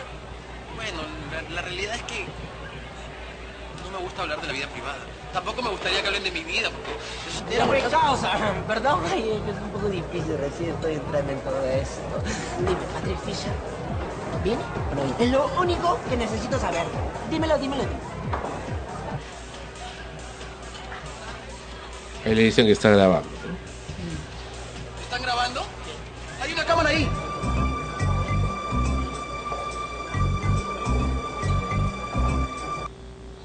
Entonces eh, el muchacho se asusta que le, que le han estado grabando sin que él quiera, algo que es algo que es muy común, por cierto, en los medios, de grabar y luego extorsionar.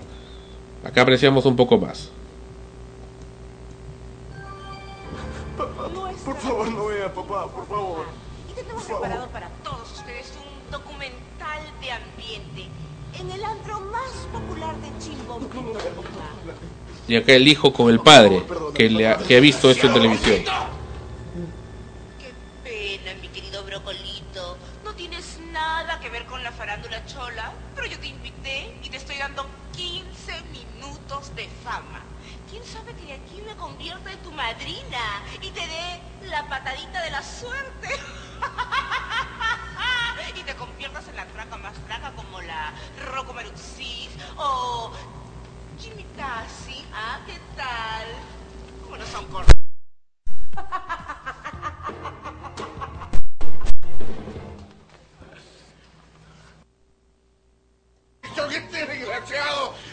¡Lo han apañado en una discoteca grafiente! ¡Basta, hasta que salga! ¡Basta! ¡Desgraciado! ¡Qué vergüenza! ¿Qué dirá la familia? ¿Qué dirá la vecindad? ¿Qué dirán mis colegas?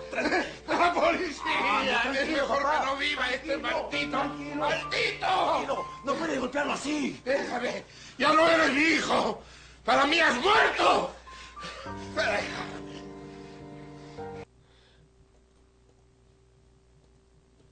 El poder, el, el ser estigmatizado de esa manera por el ser homosexual. Esa es una de las cosas que también eh, se aprovechan ese tipo de programas y que hemos podido apreciar. Ana Rosa comenta. Sí, estábamos eh, precisamente viendo las escenas, me habías Sí. contado, no la, si no acá la hay, había acá hay podido ver. otra, otra escena más, vamos a escucharlo.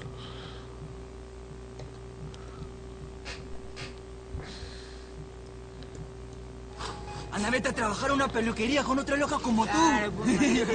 Chiquillo. No, los, los del barrio, ¿no? Los de Los- barrio le dan otra pateadora. Ah,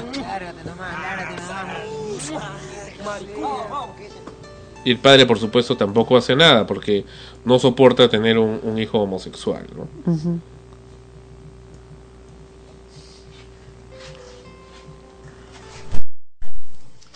Hablé con la tía Rosa.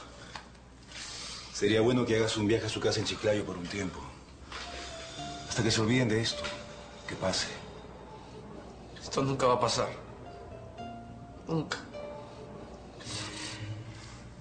Tito. Procura no ver a papá.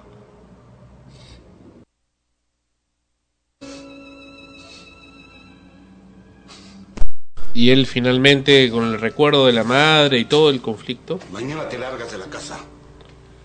No quiero que permanezcas aquí ni un día más.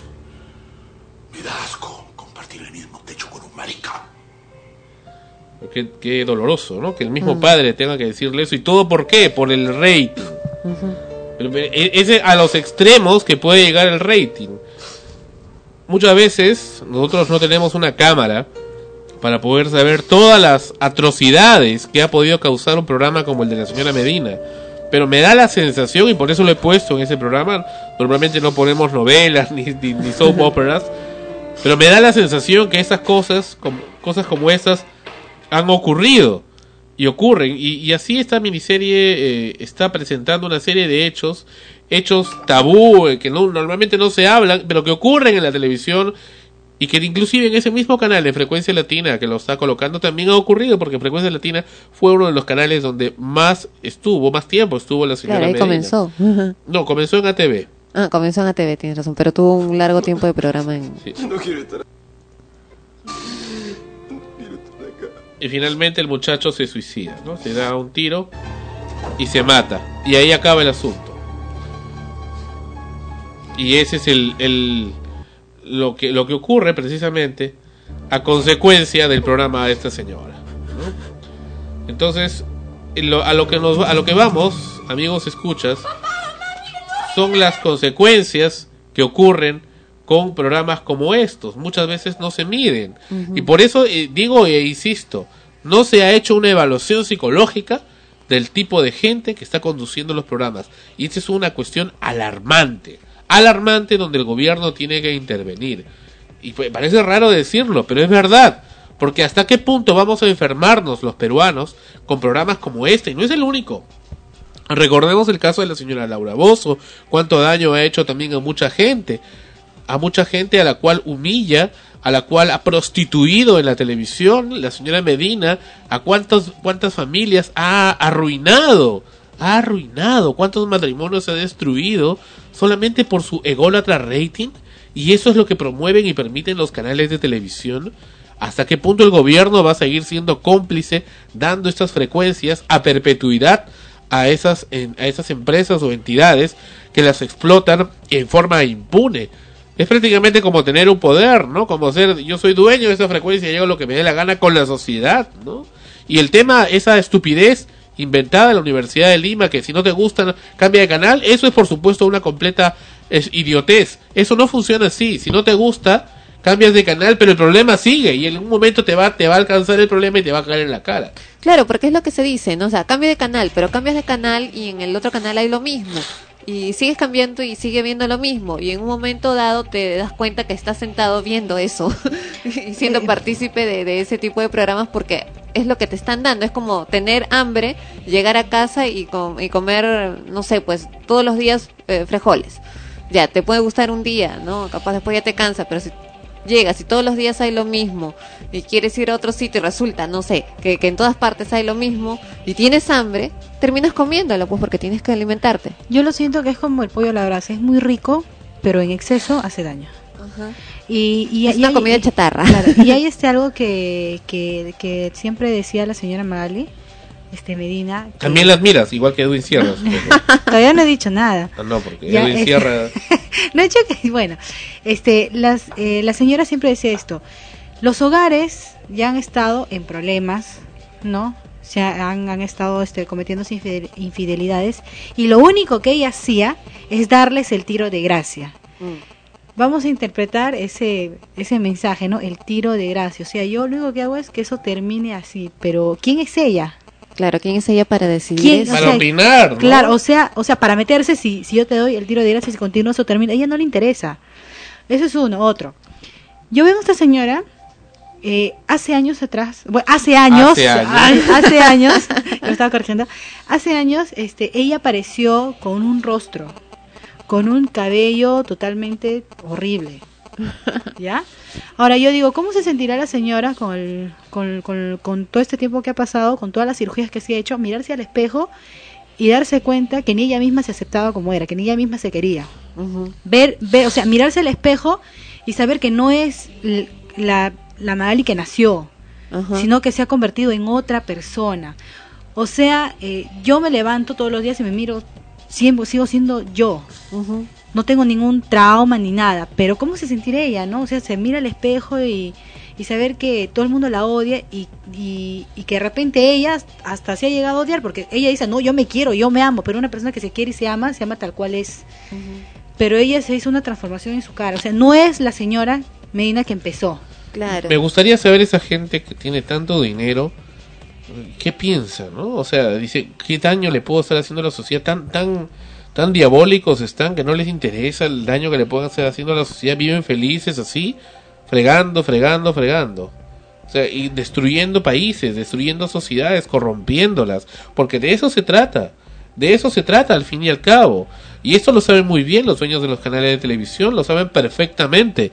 Lo saben bien y por eso lo hacen y lo practican y contratan y traen a gente como ella. Gente que pueda simplemente manipular y mover a al, al público para generar dinero y más y más y más dinero y que la gente siga consumiendo cada vez productos más y más mediocres. Claro, lo que pasa es de que esto, esto comenzó hace ya varios años. Todo el mundo dice que durante la época del Fujimontesinismo, que efectivamente ahí fue cuando se percibió ese cambio, ¿no? En, la televisión peruana, de, los programas que, que eran pues realmente mediocres y que estaban orientados precisamente a hacer que el público ya no razone, ya no piense y por ende no, no esté atento a las cosas que estaban ocurriendo en ese momento en, en el país. Ajá. Se hizo con ese objetivo. Pero a la par que se lograba eso, Y ahí fue, también- perdóname, ahí fue donde salió Amanecemos contigo del aire. Claro. ¿Por qué, por qué extraña razón? Ahí vamos a porque ver. ¿no? comenzamos a cuestionarlo. Yo recuerdo claramente un programa en el cual hicimos la pregunta directa, ¿qué es lo que está pasando? ¿No se dan cuenta? Algo raro pasa en la televisión. Mm. Fue por esas épocas que nos votaron. bueno, en fin, al margen de eso, a la par que esto ocurría y que lograban su objetivo con el público, hacer gente que no pensara, no razonara, sino que se dejara llevar, a ser lamentablemente eh, más ignorante a muchas personas, eh, porque no, no los invitaban a crecer, a superarse como, como seres humanos, sino más bien a quedarse ahí, a disfrutar de la vulgaridad, a disfrutar del chisme, a disfrutar del dolor ajeno. A esto es a lo que los estaban eh, conduciendo. Y a crear cortinas de humo, las clásicas cortinas de humo. A la par que ocurría todo esto, eh, comenzó a ingresarles pues más dinero a los medios. Entonces ahora que ya pasó supuestamente ese, esa etapa, ese gobierno, algunos eh, pensaban también que eso iba a cambiar igual, ¿no? Sin embargo no ha ocurrido así. ¿Por qué? Y ahí es donde, donde, donde caemos en lo que tú preguntabas, ¿no, Sandro? ¿Por qué estos personajes siguen en la televisión? Porque a la par que ocurrió eso, ganaron dinero. Entonces ahora el dinero es lo que los está manteniendo. Aparte, a- a- aparte de eso que se justifica con el hecho de tener libertad de expresión. Claro, ahora esa es la justificación, Ahora- libertad de expresión. Pero ¿hasta ahora- qué punto tienes libertad de expresión ahora, ahora, para ofender a otros? ¿no? Ahora, por ejemplo, yo digo, la señora siempre pone adjetivos a la gente, siempre las insulta, las basurea y les trata de tarados, de imbéciles. Eso no es libertad de expresión. Libertinaje. Entonces, este, si a, si a esa señora se le denuncia por haber insultado, por haber ofendido a una persona, dice, me estás quitando la libertad de expresión, Ajá. pero tú te has ido contra la dignidad de esa persona. Pero mira, yo, yo te acepto capaz en algún momento como para poderle dar dar dar cierta esencia, ¿no? Al cierta ¿cómo te puedo explicar? Cier- cierto cierta sazón a, a lo que quieres decir. Pero el tema es cuando premeditas todas estas cosas y es tu modus vivendi, es tu modus de actuar. Pre- preparas, preparas ese tipo de situaciones eh, delictivas inclusive para poder hacer en tu programa, ¿no? O sea, ya es todo tu forma de trabajar, es así. Y eso es un poco lo que también se ve en la serie y es efectivamente como es ella. Así es lo que estamos viendo, es lo que estamos viendo al desnudo las cosas. Y qué bueno que lo presenten y qué bueno que de esa manera tardíamente, aunque sea el canal pretenda subsanarse, sin embargo, no, eh, no presenta toda la cara de la verdad porque también es cierto que así como existe corrupción en el programa de la señora Medina, también lo existió y lo existe en el programa de la señora Gisela Valcárcel y en otros más, y en otros programas que tienen actualmente frecuencia latina. Hablamos hace un momento del señor Carlos Álvarez, quien nos dice todas las cosas que pueden estar preparando ellos. Dice, vamos a fregarlo, él le mandan una orden, ahí tienes que reventarlo a, a Rómulo León y a su hija y toda la cosa. Dale. No olvidemos que el señor Álvarez ya se habló en alguna ocasión que tiene una tendencia homosexual. Y él precisamente no está, eh, parece que tenía cierto tipo de relación con su productor, con el productor del señor Carlos Álvarez. Y es por eso precisamente que no le agradan las mujeres y por eso es muy probable que se le agarró también con la señora Luciana León, ¿no? Entonces, son, son tantos factores que a veces uno como televidente no lo sabe, pero que los aplican en la televisión y que el público finalmente los absorbe y los, los hace suyos. Claro, ya es un cuestionamiento pues moral, ¿no? en, todo caso, porque eh, en este caso específico de, de Magali Medina que ha terminado ahora eh, siendo recluida ¿no? en, una, en Santa Mónica y todo lo demás, eh, que nadie se esperaba que eso iba a ocurrir, nadie imaginaba que eso podía llegar a ocurrir ni ella misma. No, sí, sí, incluso este yo escuchaba ya por los noticieros y por los informes que, que pasaban y por las constantes denuncias que la señora tenía, o sea, este este ha sido el fin de una muerte anunciada. Claro, pero me, refiero, a lo que me refiero es de que... Se hiciera eh, efectivo. Sí, o sea, el común de la gente, si tú le decías va a terminar presa, ah, te reías porque pensabas, ah, estar un día y saldrá, pues, ¿no? Y ella misma fue a, a escuchar su, su el, el- el- al juicio, ¿no? Cuando le tenían que ya, este, dar el resultado final, la, condena, sentencia. la sentencia. Y ella pensaba también que seguro otra vez más, pues tendría que pagar algo. Es que es la alguna- soberbia, pues. Claro, ¿no? Y no se imaginaba que de ahí nada más se Eh, iba de frente al penal, ¿no? Tiempos, este, hace un tiempo también, ella, este, salió en su programa y empezó a defenderse y decía que a ella no se le podía, no se le podía hacer, o sea, dar una pena efectiva y ella empezó a aclarar por qué, porque ya sabía que ella en cualquier momento iba a llegar a la cárcel, incluso ella lo dijo. Yo no puedo ir porque yo tengo tantos juicios y todas las he ganado y las que he perdido estoy yendo a firmar todo el tiempo, me están atentando con- contra mi libertad de expresión y toda la cosa. Pero los abogados decían que como ella tiene tantas denuncias, eh, hay un hay un límite, pues, ¿no? Tú puedes este tener 10 y ponte perder 4 y si sigues y sigues perdiendo tus juicios, se aplica lo este la pena efectiva. Y a ella le tocó. ¿Por qué? Pero- Por reincidente. No se dan, no, bueno, la jueza ha dicho que no es por reincidencia, es por el caso específico, pero no se dan cuenta una cosa, yo te digo, yo me pongo como que estuviera fuera de todo esto, como que no estuviera en el Perú, y digo, pero el problema es más sencillo de lo que parece, ¿no? ¿Por qué no le quitan, no dan una orden para que simplemente esa señora no se le vuelva a dar eh, cámara y punto, ¿no? ¿Por qué no hay una unidad dentro de las televisoras?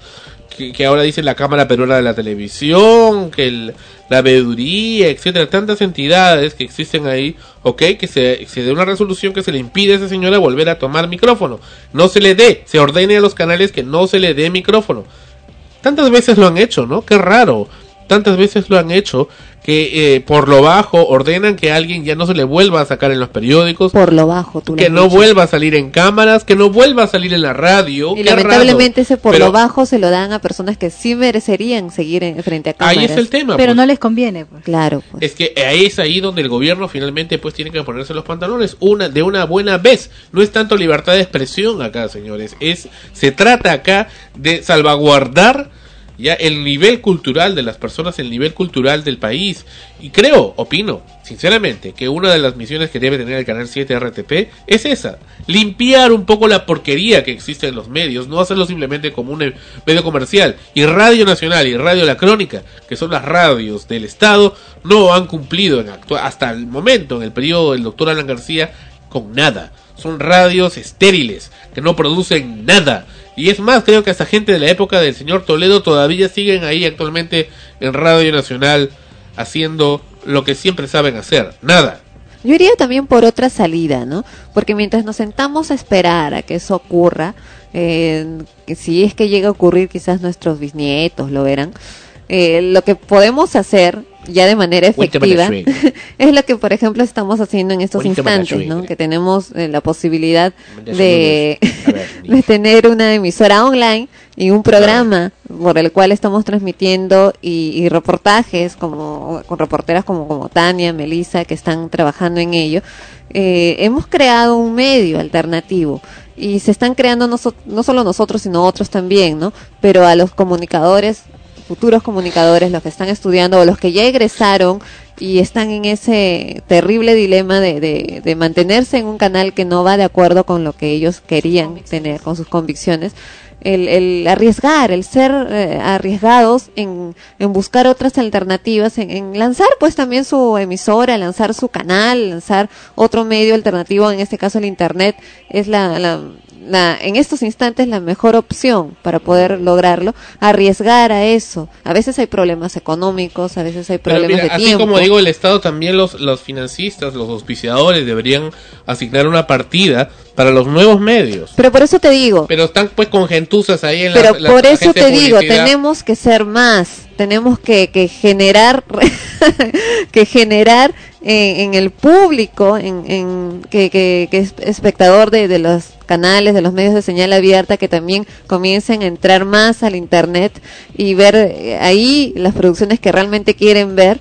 Tenemos que generar eso, tenemos que ser más los comunicadores que arriesguemos a hacer un medio diferente en otro lugar que no es la señal abierta común y corriente, para que en ese caso, ahí sí, esos auspiciadores, esos financistas volteen los ojos, volteen la mirada hacia este lugar porque digan, ah, ahí está yendo más gente, ahí me conviene más. Y eso va a obligar, aunque no lo creas, con el tiempo probablemente, a que los broadcasters o los productores o los medios tradicionales eh, comiencen también a, a reevaluar qué es lo que tienen en, en, en el aire, ¿no? Si es que se ve- si es que ven, si es que notan que su público se les está yendo hacia otro lado.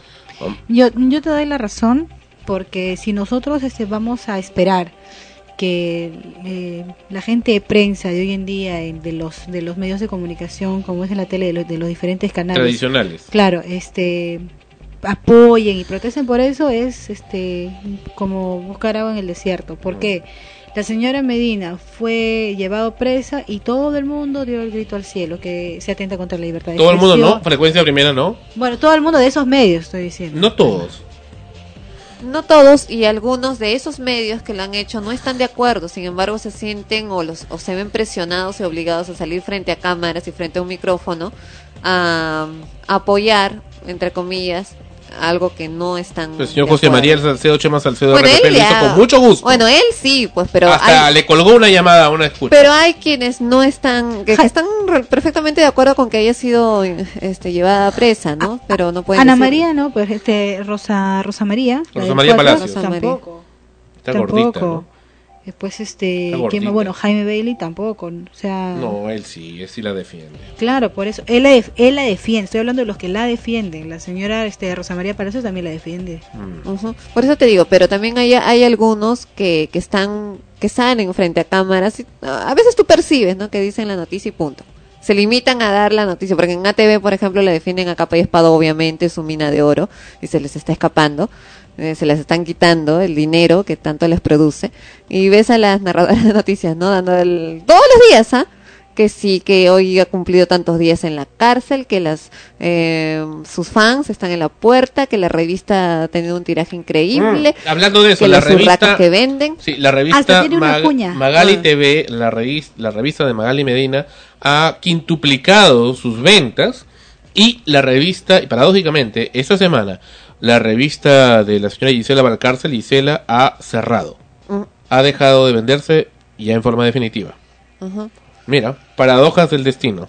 Claro, bueno, ahora dicen que eso que ha quintuplicado es una exageración, pero de que ha crecido, ha crecido porque la gente le gusta pues el Creo que ya chisme. quintuplicado. Claro, Eso ya tampoco, me parece una exageración. No pero- olvides que también hay manipulación. Eso. Claro, de hecho, ¿no? Este, pero la gente pues es morbosa, ¿no? O sea, le gusta ir, leer, a ver qué es lo que está pasando. vas a estar pagando 10 soles por una revista. 5 soles, yo no Cinco- pago no, 5 pero, es- soles. pero hay gente que le que, que vive de eso, o sea, que, que les gusta ese tipo de, de medios. Prefiero verla usada la revista, ¿no? Después, tú no, o borrear, pero no tú, estar comprando. pues, tú, pues, pero hay gente que sí lo hace, hay gente que sí lo hace porque así la han acostumbrado Bueno, a que eso sea su alimento Como, como una chica que llamó a una radio dijo ¿cómo? que ah, para quejarse que del tema de Magali Medina dice es que ahora este, la jueza tiene la culpa porque ahora ya no tengo no tengo ya que ver en la noche yo siempre veo mi programa de chisme yo no tengo quien me diga los chismes lo decía bien en serio esa chica Por eso te le digo, decían oye hijita ¿por qué es- no vas a estudiar? ¿no? Es su alimento emocional, así, so- así lo han acostumbrado. Es como lo que decía Daniel, la comida chatarra, el pollo a la brasa puede ser muy rico y hay gente que se acostumbra a comer ese tipo de comida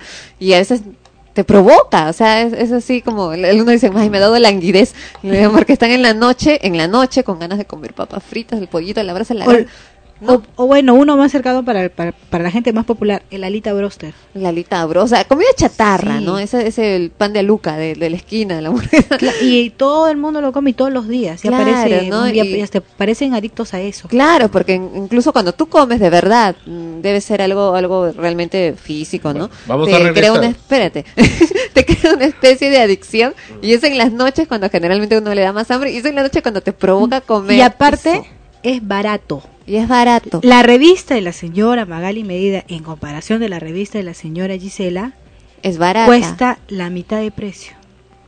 Entonces, definitivamente, y el es, es chatarra. Claro, es, una alita broster. A mí me encanta la alita broster, me la como mi, en mi amiga que lo vende muy rico. y este Pero no mucho porque me, me engordo, ¿no? Pero sí muy de vez en cuando. Bueno, vamos a regresar con extremos. Estamos ya en la víspera de Navidad, un mes para la Navidad. José Feliciano viene con Feliz Navidad, ya anticipándose la Navidad en frecuencia primera. Regresamos con extremos. Feliz Navidad, feliz Navidad, feliz Navidad, próspero año y felicidad. Feliz Navidad, feliz Navidad, año y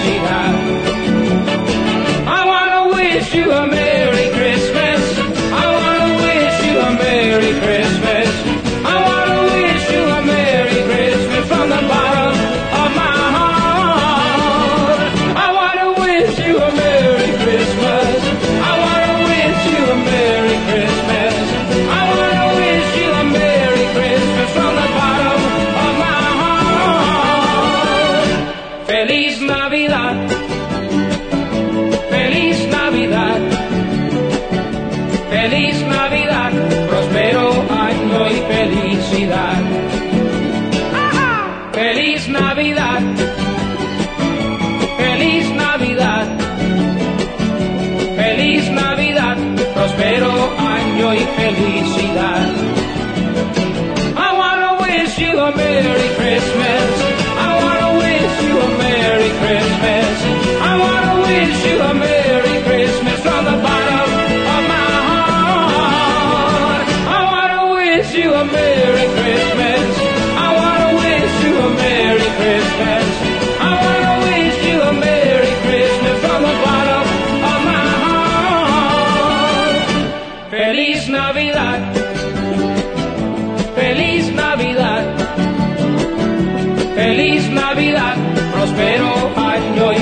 Felicidad.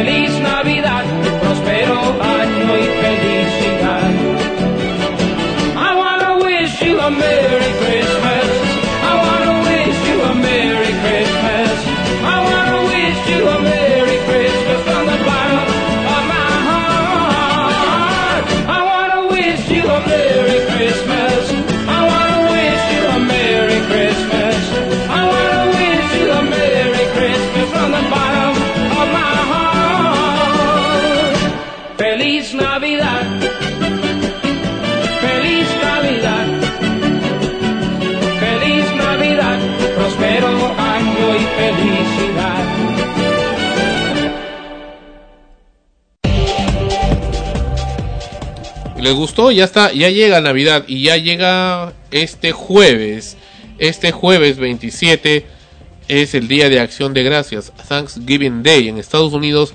A partir de entonces ya están las celebraciones de Navidad, la- las, campañas. las campañas de Navidad, los, la- los corsos navideños y todo lo demás, inclusive Papá Noel bien abrigado. eh, sí hablan del famoso Viernes Negro, ¿sabes lo del Viernes Negro?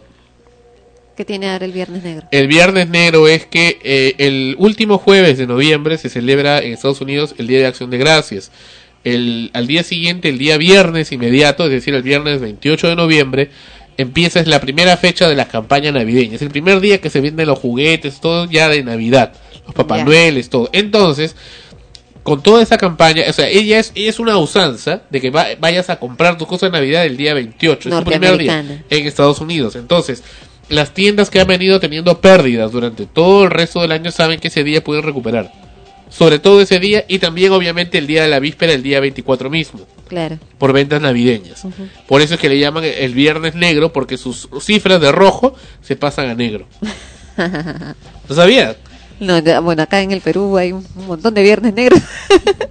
o sea, cada vez que hay una posibilidad de, de una fiesta, de una celebración, el Día de la Madre, el Día del Padre, eh, se convertiría pues en el, en el día negro de, No, es- de no, pero, tiendas. no, no, pero acá tienen un día específico, ¿no? Es el primer día de la campaña es donde la gente... Claro, pues, es que evidentemente la Navidad es eh, comercialmente hablando eh, la fecha en que más eh, más se vende, pues, ¿no? Arnold Schwarzenegger, por ejemplo, protagoniza una película El regalo prometido, donde ahí precisamente muestran esto, ¿no? El día del viernes negro en que van a y él va a querer comprar el Turboman, el juguete y no lo encuentra, o sea, no no no va no va a comprarlo hasta el último día, ¿no? Le dicen que vaya a comprar el día de viernes negro y no va y es el día del lanzamiento del, del Turboman.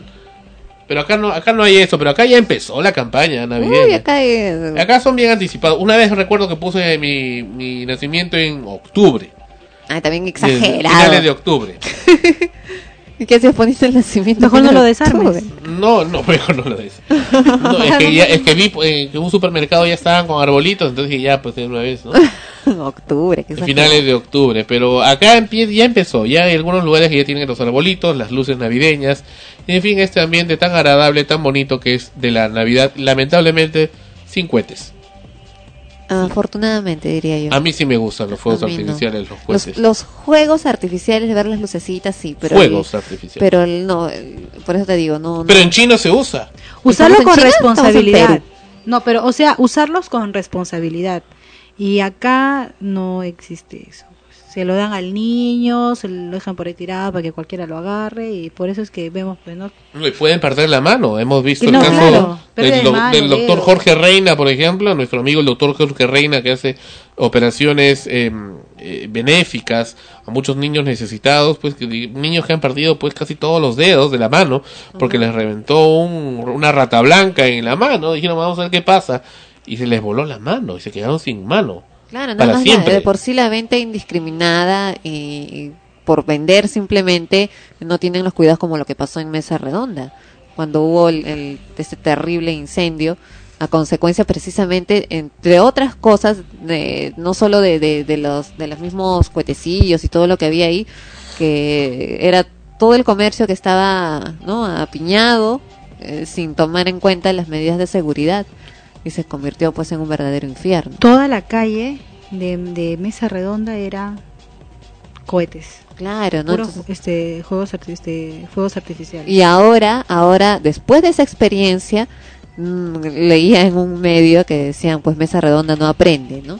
Igual, del- de, la misma forma, no sabemos si con los, porque a partir de esa fecha sí se tomó un poco más de, de precaución, de precaución de las de las entidades más que todo, ¿no? De ir a verificar que no estuvieran y aún así encontraban, ¿ah? Encontraban ahí Ay, este- bien guardados los, los cohetecillos y todo lo demás. Ayer, Pero- ayer este, perdón. no, no, pero igual están, eh, este, estaba rotando el lugar a tal punto que si ocurriera una desgracia eh, que Dios quiera no suceda, A mí me parece una corre, exageración. corre en peligro pues la gente, ¿no? Que va a ir a comprar. Sí, Una exageración. En el distrito de Surquillo, en Lima, han prohibido el uso de artefactos pirotécnicos en forma definitiva. Se acabó. Ah, ya, No bien. se puede, no se puede para nada. Bengala. Ni siquiera para el Señor de los Milagros. ¿Y, Así es, no y se este, puede. luz de bengala tampoco? Tampoco. Oh, la luz de bengala sí era inocentona. No, hoy nos sentó una vez casi se incendia mi casa por una luz de bengala. Ay, bueno. Claro, no, no, es que, son, son- es que tiene fuego. ¿Por qué? Porque tienes la luz de bengala, qué bonito. Y luego tiras la, la- el, el- el fierrito que ya está todavía encendido y cae debajo de tu cama y bueno, puede hacer Claro, en la combustión. tela, en lo que fuera. Puede hacer combustión y, y crea un incendio. Ajá. mira. Claro, no, igual es, es, es peligroso. Bueno, lo que tú decías, pues, Tania, ¿no? O sea, es la responsabilidad con la que usas esos elementos y, y lamentablemente acá no hay esa responsabilidad. Por ejemplo, yo puedo comprar este cohetes, ¿ya? Pero yo no le voy a dar a un niño para que lo reviente. Los manipules, sobre Claro, todo, ¿no? entonces le voy a decir, mira nomás tú siéntate y yo lo voy a usar. ¿no? Claro, Hasta porque que tú le puedes dar... Hay niños que lo hacen y lo hacen bien, saben cómo hacerlo, pero cuando ya lo estás manipulando, eh, porque no saben usarlo, Mira, ahí es donde viene el peligro. ¿Sabes lo que sucede? Bueno, a mí me pasó que cuando yo era chica, cuando era niña, eh, con mis hermanos tendíamos a comprarnos los cuetecillos y hacerlos reventar en nuestras manos a ver qué pasaba. ¿Verdad? Entonces se reventaba todo y, o sea, el que el que más duraba era el, el más valiente, pues. El ¿no? más macho. Claro, entonces estábamos ahí.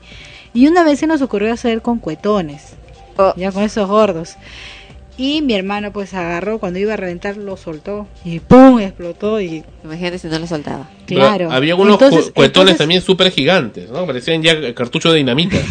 No, ca- Conforme fue pasando el tiempo, salían pues cada vez peores, ¿no? Las famosas rata blancas se quedaban como, como ratoncito de laboratorio, ¿no? Había, habían- había uno que eran los, los silbadores, creo, porque o sea, tú los prendías en el piso y se arrastraban por todo el piso, ¿no? Y silbando. Y a veces se te metían a la casa. Y ahí re- reventaba o te- este, acababa de silbar y era un poco Ajá. más, más peligroso porque tú no sabías por dónde se iba. Claro, pues. Ajá, y a veces a la gente les podía quemar y algo así. Fue tan bonito que son los fuegos. A mí sí me gustan, es parte de mi información y me agradan. Los fuegos artificiales, no sé por qué a Ana Rosa le gusta. Tiene que gustarte los No, fuegos. no, no me gusta, pues. Bueno, a mí en realidad lo que no me gusta, aparte de, ¿Qué si te amarran junto a un castillo de, de- de luces? grito, pues, porque no me, me fastidia que estén sonando. Aparte te va a quemar, pues. Claro. Tienes que gritar y pedir auxilio. Se me fastidia el, el ruido, así me, me, me da pavor. Entonces cada vez que hay, uno hay procesiones, todavía el, la procesión lo, lo máximo, lo que quieras, pero mucha, comenzaban a reventar los cohetones y yo estaba con Pero es las un, orejas tapadas. es un arte hacer este fuegos artificiales. No, pero es que, por ejemplo, claro, Hay artesanos pirotécnicos. ya lo sé, pero por ejemplo a mí sí me gusta ver las lucecitas y los castillos y cómo forman las imágenes y todas las, las cosas de, de los juegos artificiales. Ya, y es más, podría aguantar mirarlos y estar con lo- los oídos tapados si quiero y, verlos, ya, pero es que hay un momento en el cual lo hacen así como cuando, como cuando por ejemplo escuchas el reggaetón, ya, que lo usan así, pa, pa, pa, pa, constantemente y ya te estresa, pues eso es lo que a mí no me gusta y además agrégale a eso que sí es algo que te puede hacer daño, o sea, te puede reventar la mano, te puede incendiar, puedes morir. A- algunos este, cohetes no revientan cuando están en el aire, revientan cuando están cayendo. Claro. Ponte que te caiga uno en la cabeza. Oh, vaya. Vamos a regresar con extremos. Esto es Herb Alpert. Rise.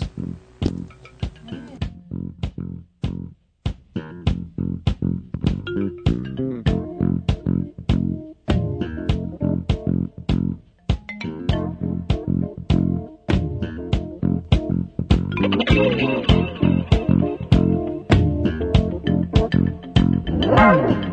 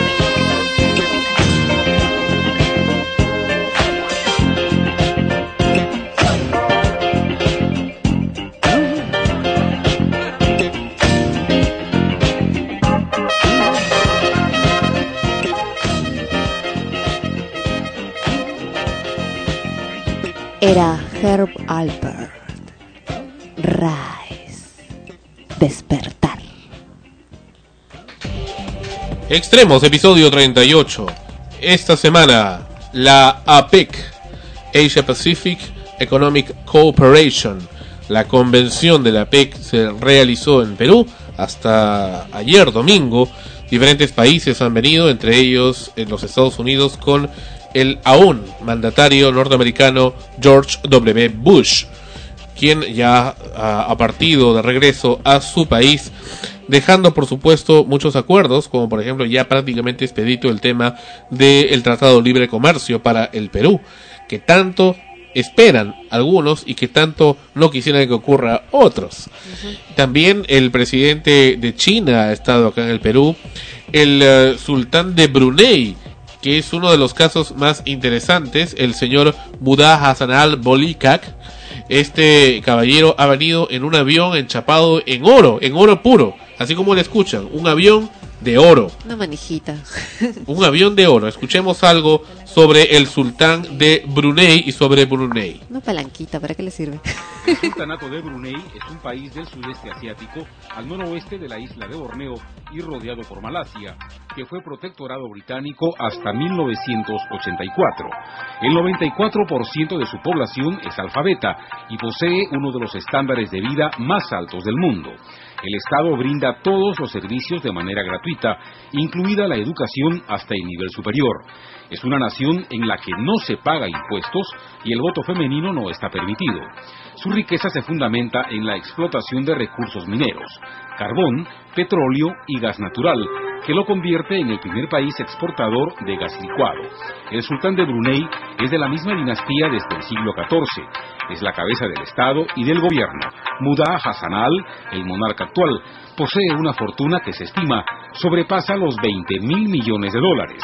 Vive en un palacio lujoso de 1.500 habitaciones y guarda una colección de 5.000 vehículos exclusivos. El avión que lo transportará a nuestro país para participar en APEC no es la excepción. Un moderno Boeing prácticamente enchapado en oro. Los sanitarios, el lugar de descanso a bordo, teléfonos, asientos y otros objetos están recubiertos en ese preciado metal. Brunei significa en español morada de la paz, un nombre que se equipara con la realidad. Así que ya saben, Brunei, el sultán de Brunei estuvo también en el Perú, el presidente de Vietnam, el presidente de Rusia también estuvo acá en el Perú y en general muchos mandatarios, el primer ministro de el Canadá, el, eh, presidente mexicano, en fin, tantos mandatarios han estado, han desfilado por las instalaciones del actual Ministerio de Guerra, el cuartel general del ejército, donde se ha desarrollado esta actividad sin precedentes en la historia peruana, de haber recibido tantos mandatarios. Recordamos también que a comienzos de año hubo la, el- la otra convención eh, internacional donde también estuvieron muchos presidentes de otras latitudes del planeta. Sin embargo, con esta actual que se ha desarrollado, se espera que el Perú tenga una gran cantidad de inversiones del exterior, una que va a ayudarnos mucho. Ahora, eh, lo interesante de esto que estamos expresando es que China, que es uno de los países que está en un tremendo crecimiento, es también una de las más interesadas en invertir en el Perú.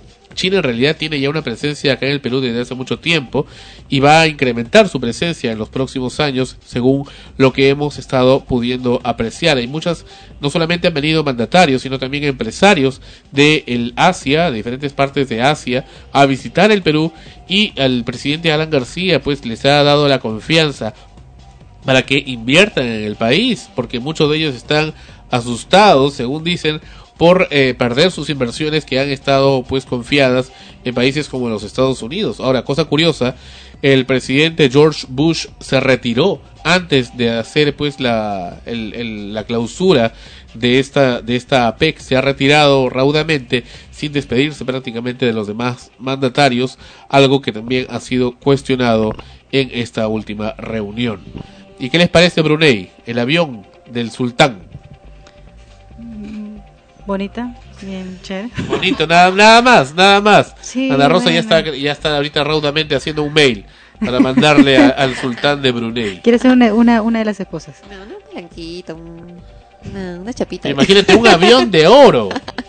Un avión de oro. Es como el rey Midas, este hombre. Lo que toca lo convierte en oro. Es, eh, en realidad no es él, ¿no? sino son, son los que han estado antes, antes que él, ¿no?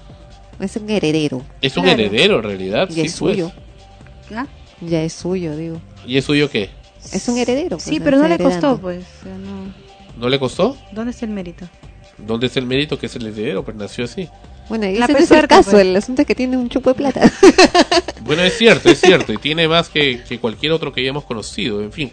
Y así hay muchas gentes que están en diferentes eh, latitudes del planeta que tienen grandes cantidades, ingente cantidad de dinero. Por eso es que a veces cuando me hablan de pobreza, yo digo, pero ¿cómo? Si está, hay gente pues que tiene tanto, pero tanto, tanto dinero bienes, eh, no solamente en, en efectivo, sino en bienes, en fin, y, y se habla aún así de pobreza, en fin. El dinero mal distribuido. Eh, exactamente, exactamente. Y mientras nos acercamos a la parte final de extremos, nos comentan en interno lo cierto. Ya el último escalafón. Nuestro amigo Ángel Ganosa, finalmente, en el programa de Jaime Bailey, para poder ser objeto de burla y payaso. Qué pena. Bueno, ya lo comentaremos la, la próxima semana, ¿no? Ana Rosa con sus estrenos. Así es. Estrenos, bueno, no son estrenos, ya debemos de cambiarle el, el nombre porque en realidad en lo que es teatro, eh, los estrenos no se dan continuamente, eh, de manera lamentable, pero sí tenemos aquí algunas eh, obras de teatro que precisamente las voy a mencionar porque ya más bien eh, se termina la temporada. En el caso de, una obra para niños, que muchas, mucha gente quiere saber a dónde llevar a, sus hijos a ver una obra de teatro, tenemos el niño que cayó dentro de un libro. El niño que cayó dentro de un libro es una historia muy ingeniosa, una comedia de aventuras para toda la familia. Los niños pueden ir a partir de los 5 años, pero en realidad se divierten todos los que van a ver la obra, tanto adultos como niños. Fue escrita por Alan Ayckbourn, uno de los dramaturgos más populares y representativos de Inglaterra. El detective Rocco Delgado ha sido capturado por sus enemigos y está a punto de ser por fin derrotado. Y es ahí donde Matías tiene que cerrar el libro de su héroe e irse a dormir, pero también es el punto de partida para su propia aventura. Ágil, divertida y llena de efectos especiales, esta obra trae al escenario muchos libros conocidos por todos, mientras nuestros héroes escapan a través de ellos de miles de enemigos, mientras Rocco intenta resolver su más difícil caso y Matías busca la forma de regresar a su casa. El local donde se presenta es el Teatro de la Biblioteca Nacional del Perú en la calle de la Poesía 160 San Borja, los sábados y domingos a las 16 horas y la obra va hasta el 14 de diciembre. Perú Vas Tumash. Continúa Perú Vas Tumash y también ya termina su temporada el 8 de diciembre. La obra va de viernes a lunes en doble horario, a las 20 horas y a las 21 horas con 30, es decir, a las 8 de la noche y a las 9 y media de la noche. ¿Por qué? Porque a las 8 de la noche tenemos una historia. Aquí vamos a ver, eh, en- según lo que nos comentan en la nota de prensa, la máxima expresión de nuestro transporte público. Un bus se convierte en el espacio ideal para que una inocente jovencita, choteada por muchos, una viuda de tres maridos y una hermosa harta de su novio, formen el bloque femenino y enfrenten a un amigable defensor de los hombres que esconde un gran secreto y a un eterno colegial que luchó por reconquistar a su novia, desencadenando una gran guerra de los sexos. ¿Quién puede ser mejor? ¿Los hombres? ¿Las mujeres? Esta parte de la historia de Perú Bastumash va a las 20 horas 8 de la noche y a las 21 horas con 30, a las 9 y media de la noche, viene otra que es viene, viene con el título de Las apariencias engañan, donde vamos a apreciar a un cobrador, un anfitrión francés, a un argentino que acaba de cruzar toda la cordillera para ver el Perú, y una enfermera que lo único que sabe de medicina es usar el termómetro. Y una pareja de cinéfilos que te harán recordar los éxitos más taquilleros de la pantalla grande de una manera bastante original. Ellos nos dicen, ¿alguna vez viste a Sandy, la rubiecita de gris, bailar con Rocky Balboa? ¿No? ¿Verdad? Entonces no te la pierdas. Ya lo saben, Perú Vas to Mash va hasta el 8 de diciembre. ¿Y dónde pueden ir? Tienen que ir a las, la- a las librerías Crisol y ahí pueden tomar los ómnibus que los van a llevar por este recorrido teatral. Otra obra que ya termina también es En la cama. En la cama se resuelven todos los problemas. En la cama pueden comenzar todos los problemas. En la cama es el mayor éxito teatral de Buenos Aires que ahora usted puede disfrutar en Lima. Con un elenco conformado por Osvaldo Catones, Sonia Oquendo, Julián Legaspi y Vanessa Yeri y la obra va en el Teatro Marzano, General Suárez 409 Miraflores, de lunes a viernes, no, de viernes a lunes a las 20 horas hasta el 8 de diciembre. Otra obra más, QEPD. Los personajes viven su muerte, hablan de sus encantos y tristezas, las infidelidades, el poder económico, los temores y la frivolidad y los refinados gustos van asomando uno a uno. Las pasiones no son lo único que queda al desnudo. Es el relato del matrimonio Ruibarbo, quienes recién fallecidos en un accidente de tránsito tienen la fantástica posibilidad de encontrar que en vida, debido a los intereses de cada uno, ya estaban muertos, o por lo menos habían matado la fantasía de su relación. Personajes pertenecientes a la alta clase social se hallan al principio de la historia en un estado como de hipnosis post-mortem, del cual lentamente se recuperan. La obra va en el Teatro Auditorio Miraflores de viernes a domingo a las 20 horas hasta el 14 de diciembre. Tenemos que las temporadas de las obras de teatro están terminando o el 8 de diciembre o el 14 de diciembre. Y tenemos otra obra para los más pequeñines, La Princesa Encantada. Sí, igual que la película, la película que dieron hace un tiempo, Encantada, la obra cuenta la historia de la bellísima princesa Giselle, a la que una reina malvada expulsa de su mundo mágico y musical. Giselle se enfrentará a la cruda realidad de las calles de la Lima actual. Inmersa en un entorno en el que fueron felices y comieron perdices, no funciona. Giselle deambula por el mundo caótico que necesita urgentemente unos cuantos hechizos, pero se enamora de un abogado divorciado muy encantador, pero nada perfecto, que decide ayudarla. A pesar de que en su mundo está comprometida al príncipe de cuento de hadas. Ella se pregunta si su visión del amor ideal tiene futuro en el mundo real. La obra va en el Teatro Canut y tenemos aquí los horarios y las fechas muy específicas. Sábado 29 y domingo 30 a las 15 horas y el sábado 13 y domingo 14 de diciembre a las 17 horas. Y nos vamos con cine. Esta semana se estrenó una nueva película del agente 007 James Bond, Quantum of Solace. Eh, que es una continuación de la versión anterior con el mismo actor. ¿no? Traicionado por Vesper, la mujer que solía amar, el agente 007 combate la tentación de convertir su más reciente misión en un asunto personal. Otra película que se ha estrenado esta semana es La Otra Reina, basada en la novela de Philippa Gregory. La Otra Reina es un absorbente retrato lleno de sensualidad, intriga, romance y traición que transcurre ante un momento crucial de la historia. El padre y el tío de las dos hermanas Bolena, Ana, interpretado por Natalie Portman, y María, por Scarlett Johansson, empujados por el ambicioso deseo de mejorar el nivel social y el poder de la familia, convencen a sus hijas para que conquisten el afecto del rey de Inglaterra. Esta película se ha estrenado precisamente esta semana. Y Sandro, que parece que tiene un problema en la muñeca, me dice que me apure y no encuentro la otra hoja. Bueno, tenemos aquí un nuevo estreno que es Cómo sobrevivir a mi ex, aunque esta ya la mencionamos la, la semana anterior. Precisamente es un músico que termina la relación con su novia, una mm, artista muy conocida, y, e intentando olvidarla, viaja a Haití, donde se encuentra precisamente con ella y con su nueva pareja, lo cual crea toda, toda la historia y toda la comedia de la película. Y la película que se va a estrenar próximamente, el 27 de noviembre, es Red de Mentiras. Roger Ferris, interpretado por Leonardo DiCaprio, es el mejor hombre del servicio de inteligencia norteamericana en su campo, en lugares donde la vida de una persona solo depende del valor de la información que pueda ofrecer. A través de llamadas telefónicas por líneas especiales de seguridad, el veterano de la CIA Ed Hoffman, interpretado por Russell Crowe, Ferris entera cuál será su siguiente paso. Hoffman está a la búsqueda de un nuevo líder terrorista que planeó las- la seguidilla de bombardeos y que hasta ahora eludió los más sofisticados redes de inteligencia del mundo. Para lograr que el terrorista quede expuesto de alguna manera, Ferris necesita infiltrarse en su oscuro mundo. Y estos han sido los estrenos de esta semana en cine y lo que estamos viendo en teatro. Pero Sandro, como siempre, quiere meter su cuchara para decir algo más y me apura a mí para terminar. Así es, hay nuevos estrenos también, hay estrenos que ya vienen, que los vamos a mencionar en un instante, no sin antes decir que Sandra Zárate nos escribe, dice, hola, aquí desde España estoy escuchando la radio del Perú Extremos, para estar más cerca de mi amor que está ahí en Lima, La Victoria, y se llama Máximo Jeremías, me encanta la música romántica, besos, chau. Fin, vienen estrenos 2012, No te pases, pues. el nuevo estreno, no, así se llama la película, Ah, ya. 2012, el fin de la humanidad. Qué adelantado.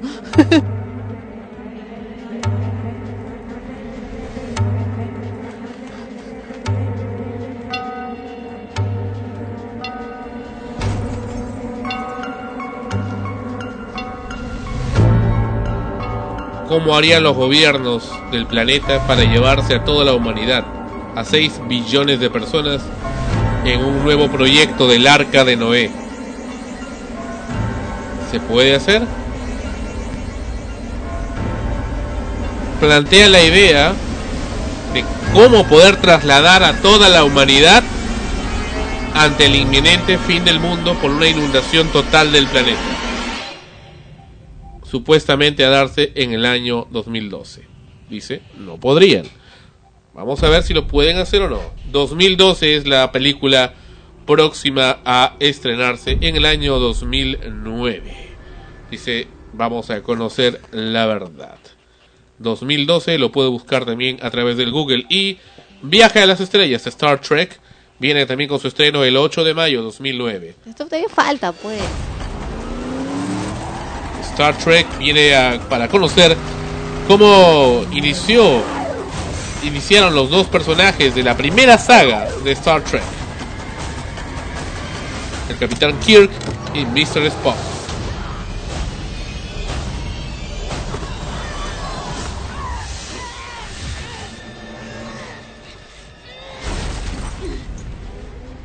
Desde la época que estaban en la academia.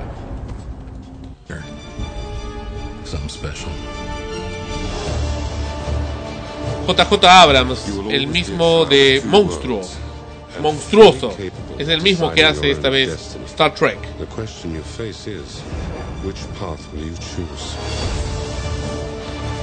Pero lo que no me gusta de esta nueva saga de Star Trek es que no tiene el, el, el mismo feeling de, de Star Trek tradicional, de New Next Generation, de la serie que habíamos estado acostumbrados. Es simplemente una película más, una película más con ciencia ficción, con sus cositas, pero una película más. Mm. Bueno, en realidad vienen varios estrenos porque tienen que estrenarse antes de, de- de una fecha límite que creo que tienen para poder ser nominados a los Oscar y todo eso. Ah, viene con eso. Claro, entonces muchas películas se van a estrenar, van a tratar de ser estrenadas antes de el- los fines de diciembre para poder entrar dentro del grupo de nominados. Pero no sabemos pues si algunas van a llegar acá. La clásica es que lleguen después todavía. Bueno, gracias por estar con nosotros. Nos vemos la próxima semana. Eh, conmigo hasta la próxima semana, hasta el próximo domingo. Cuídense, diviértanse y si, si tomen, no manejen y si manejen, no tomen. Extremos, episodio 38.